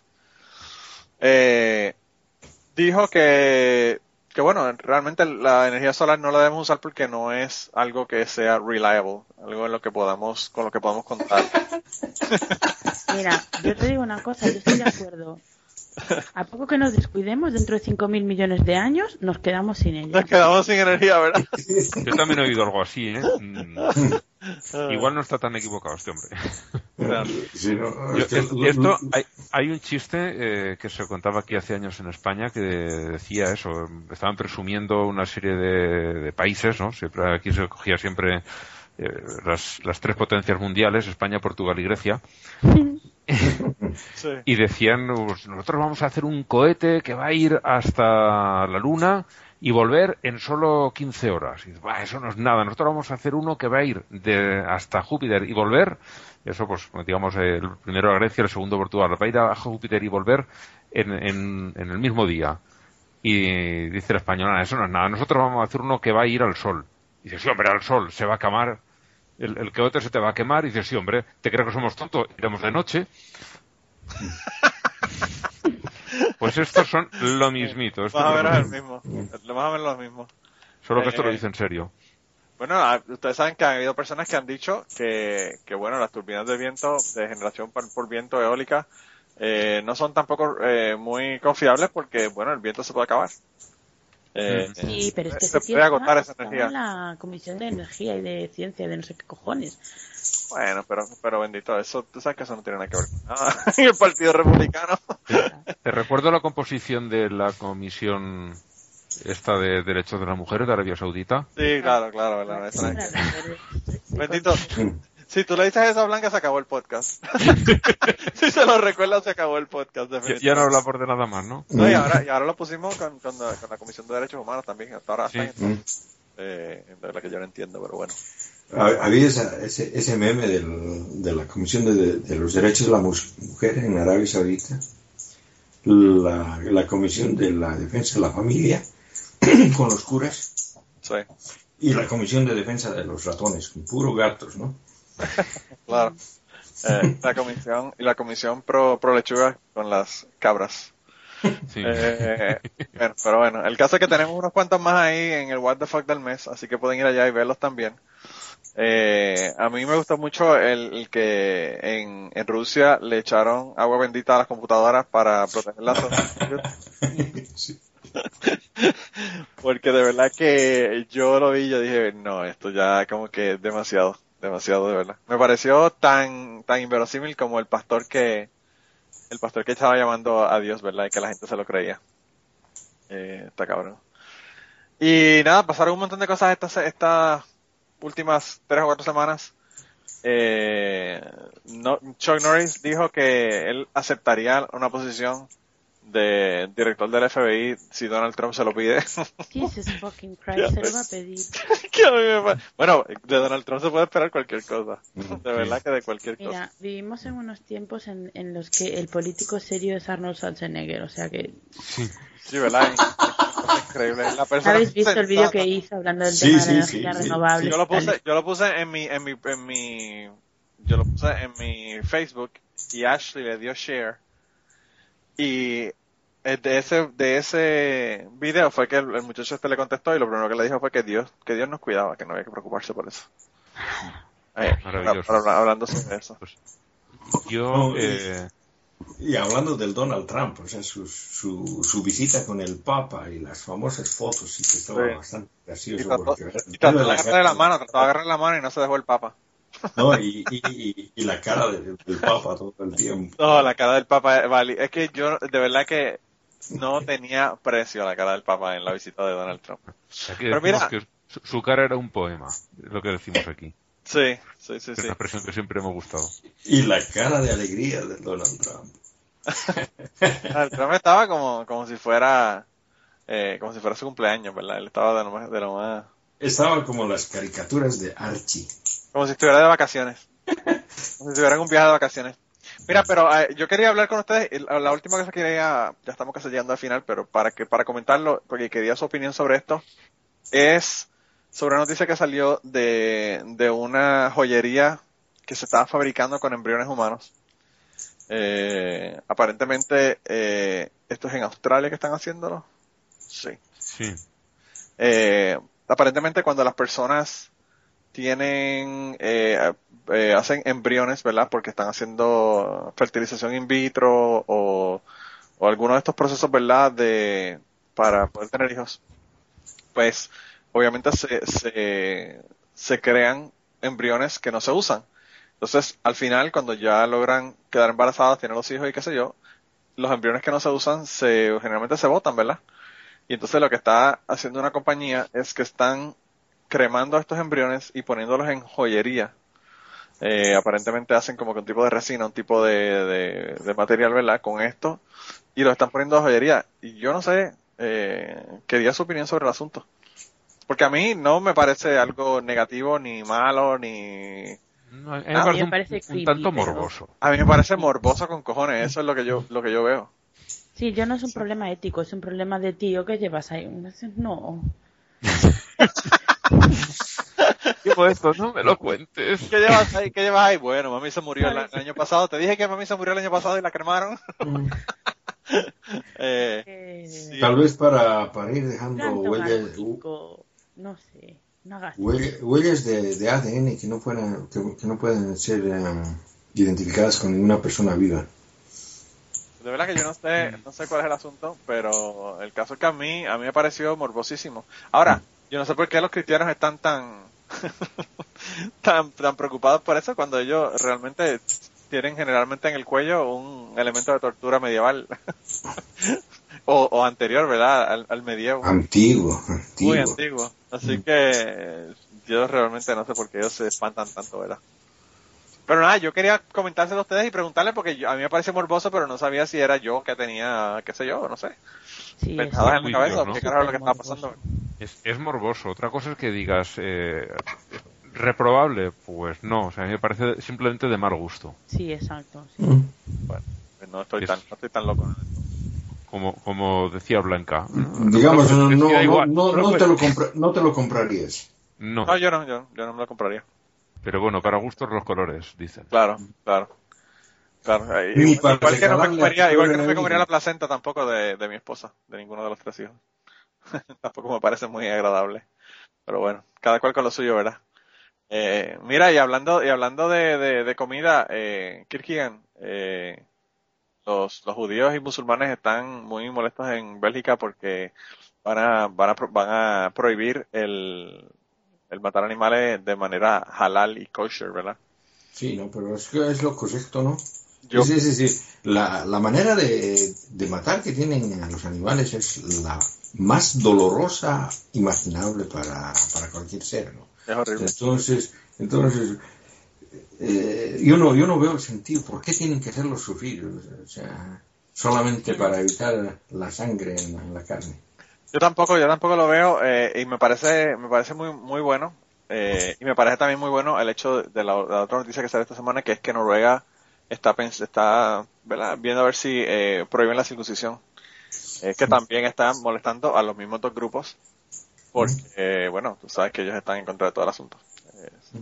No van a dejar, no van a dejar que los rabinos eh, le chupen los penes a los bebés y están ellos. No, parece, parece que en Noruega sí ya lo prohibieron, ¿no?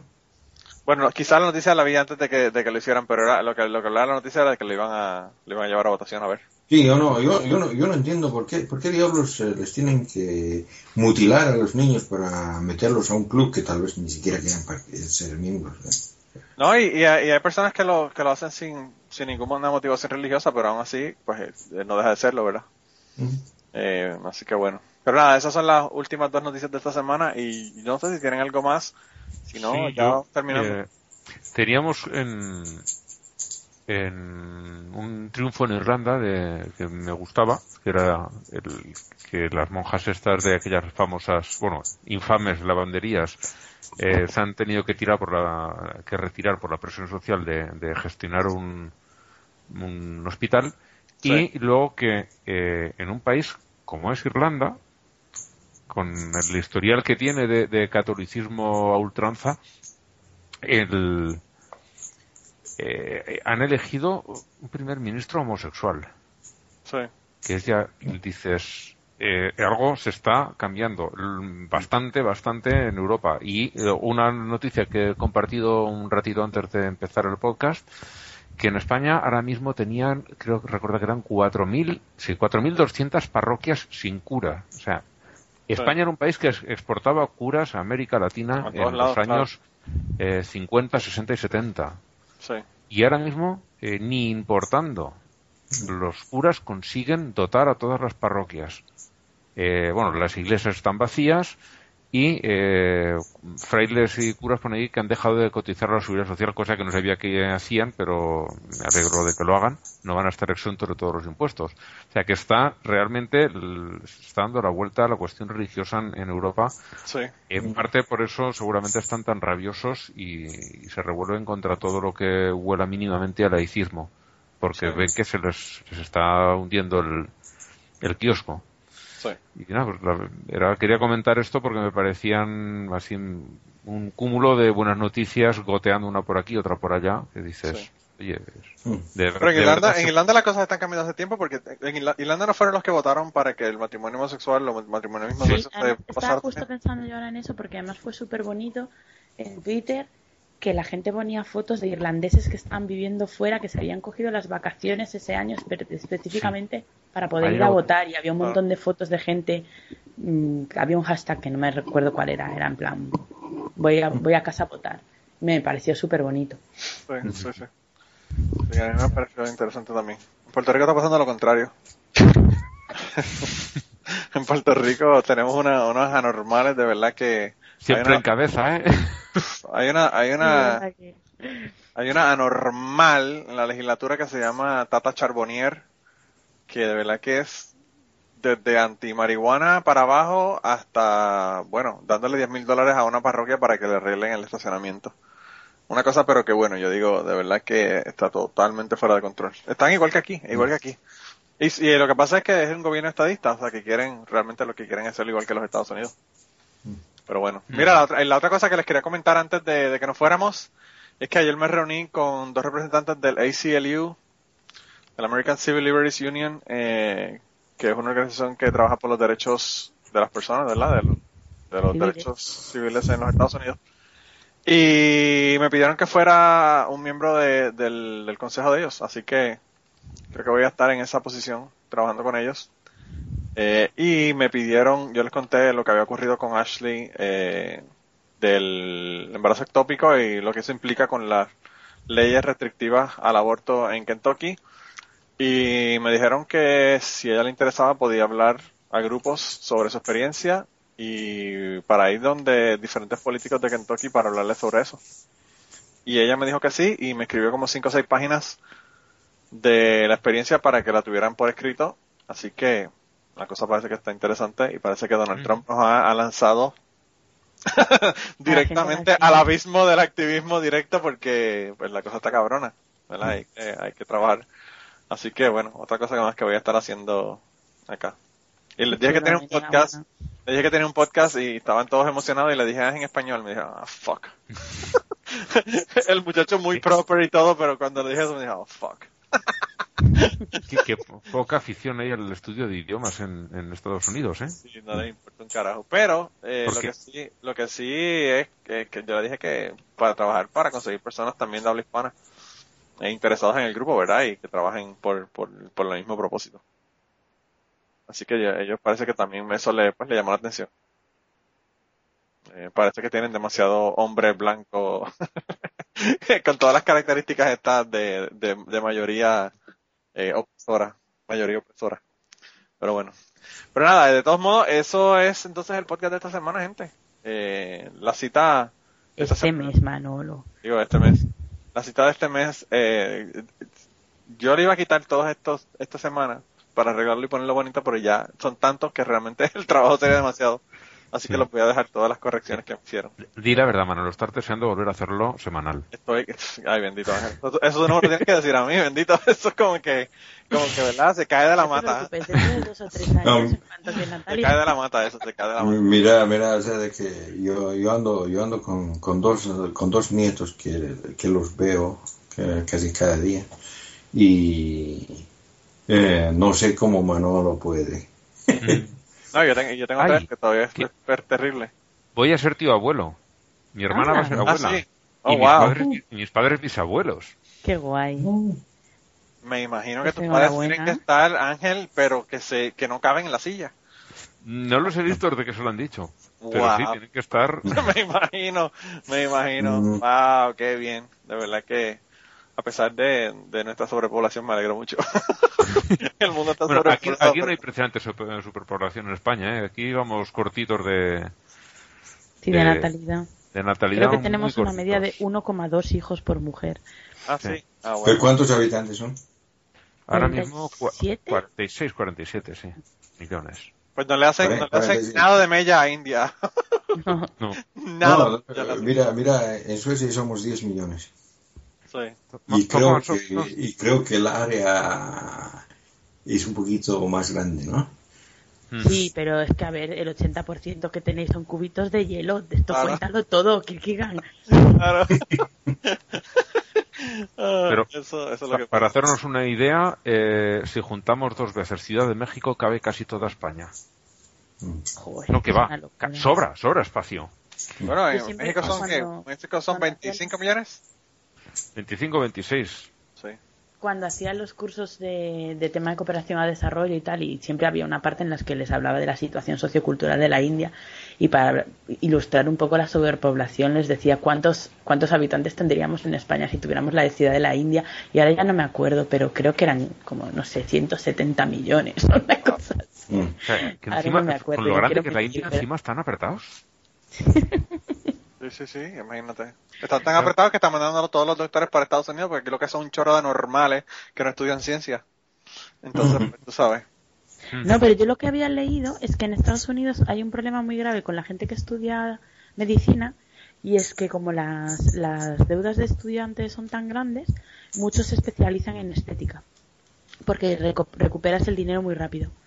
Claro, no, yo, yo fui a un, a un show de comedia y había un tipo que realmente parecía que tenía 25 años. Yo me imagino que estaría entre 35 y 40 años, ¿verdad?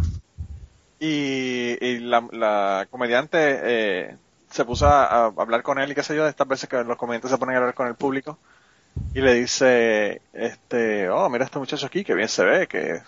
Y entonces le dice, ¿qué, qué tú haces? ¿Tú estudias? Y él le dice, no, yo eh, soy retirado. y ella le dice, ¿retirado? Pero si tú parece que tienes 25 años. Y le dice, no, no, no. Y entonces le dice, ¿pero en qué tú trabajas que te retiraste? Y el tipo dijo que era eso, que había sido cirujano, cirujano estético. Claro. Estaba retirado a los 35, 35. Si, si tenía mucho, tendría 37 años. Y estaba ya retirado. Así que imagínate. Eh, eso, eso parece que sí que, que es cierto, pasa mucho. Pero bueno, el caso es que esta- la cita de esta semana es de Kurt Vonnegut, que es uno de los eh, uno de los tremendos autores, ¿verdad?, eh, de los Estados Unidos. Eh, y la cita dice, di lo que quieras sobre el dulce milagro de la fe incondicional. Yo lo considero una capacidad aterradora y absolutamente vil. Eh, y Kurt Vonnegut, si no han leído el libro de, de Kurt Vonnegut, se los recomiendo de verdad, pues está muy bueno. Eh, y nada, con eso entonces, gente, los dejamos esta semana. Espero que les haya gustado el podcast. Y, y bueno, nos vemos. Eh, dije, los dejamos esta semana. nos dejamos este mes y nos vemos dentro de 28 días cuando regrese la marea roja nuevamente del podcast Aterrizar. Hasta el mes que viene. Hasta Chao, la próxima. Hasta la próxima. Bye. I was praying last night when an angel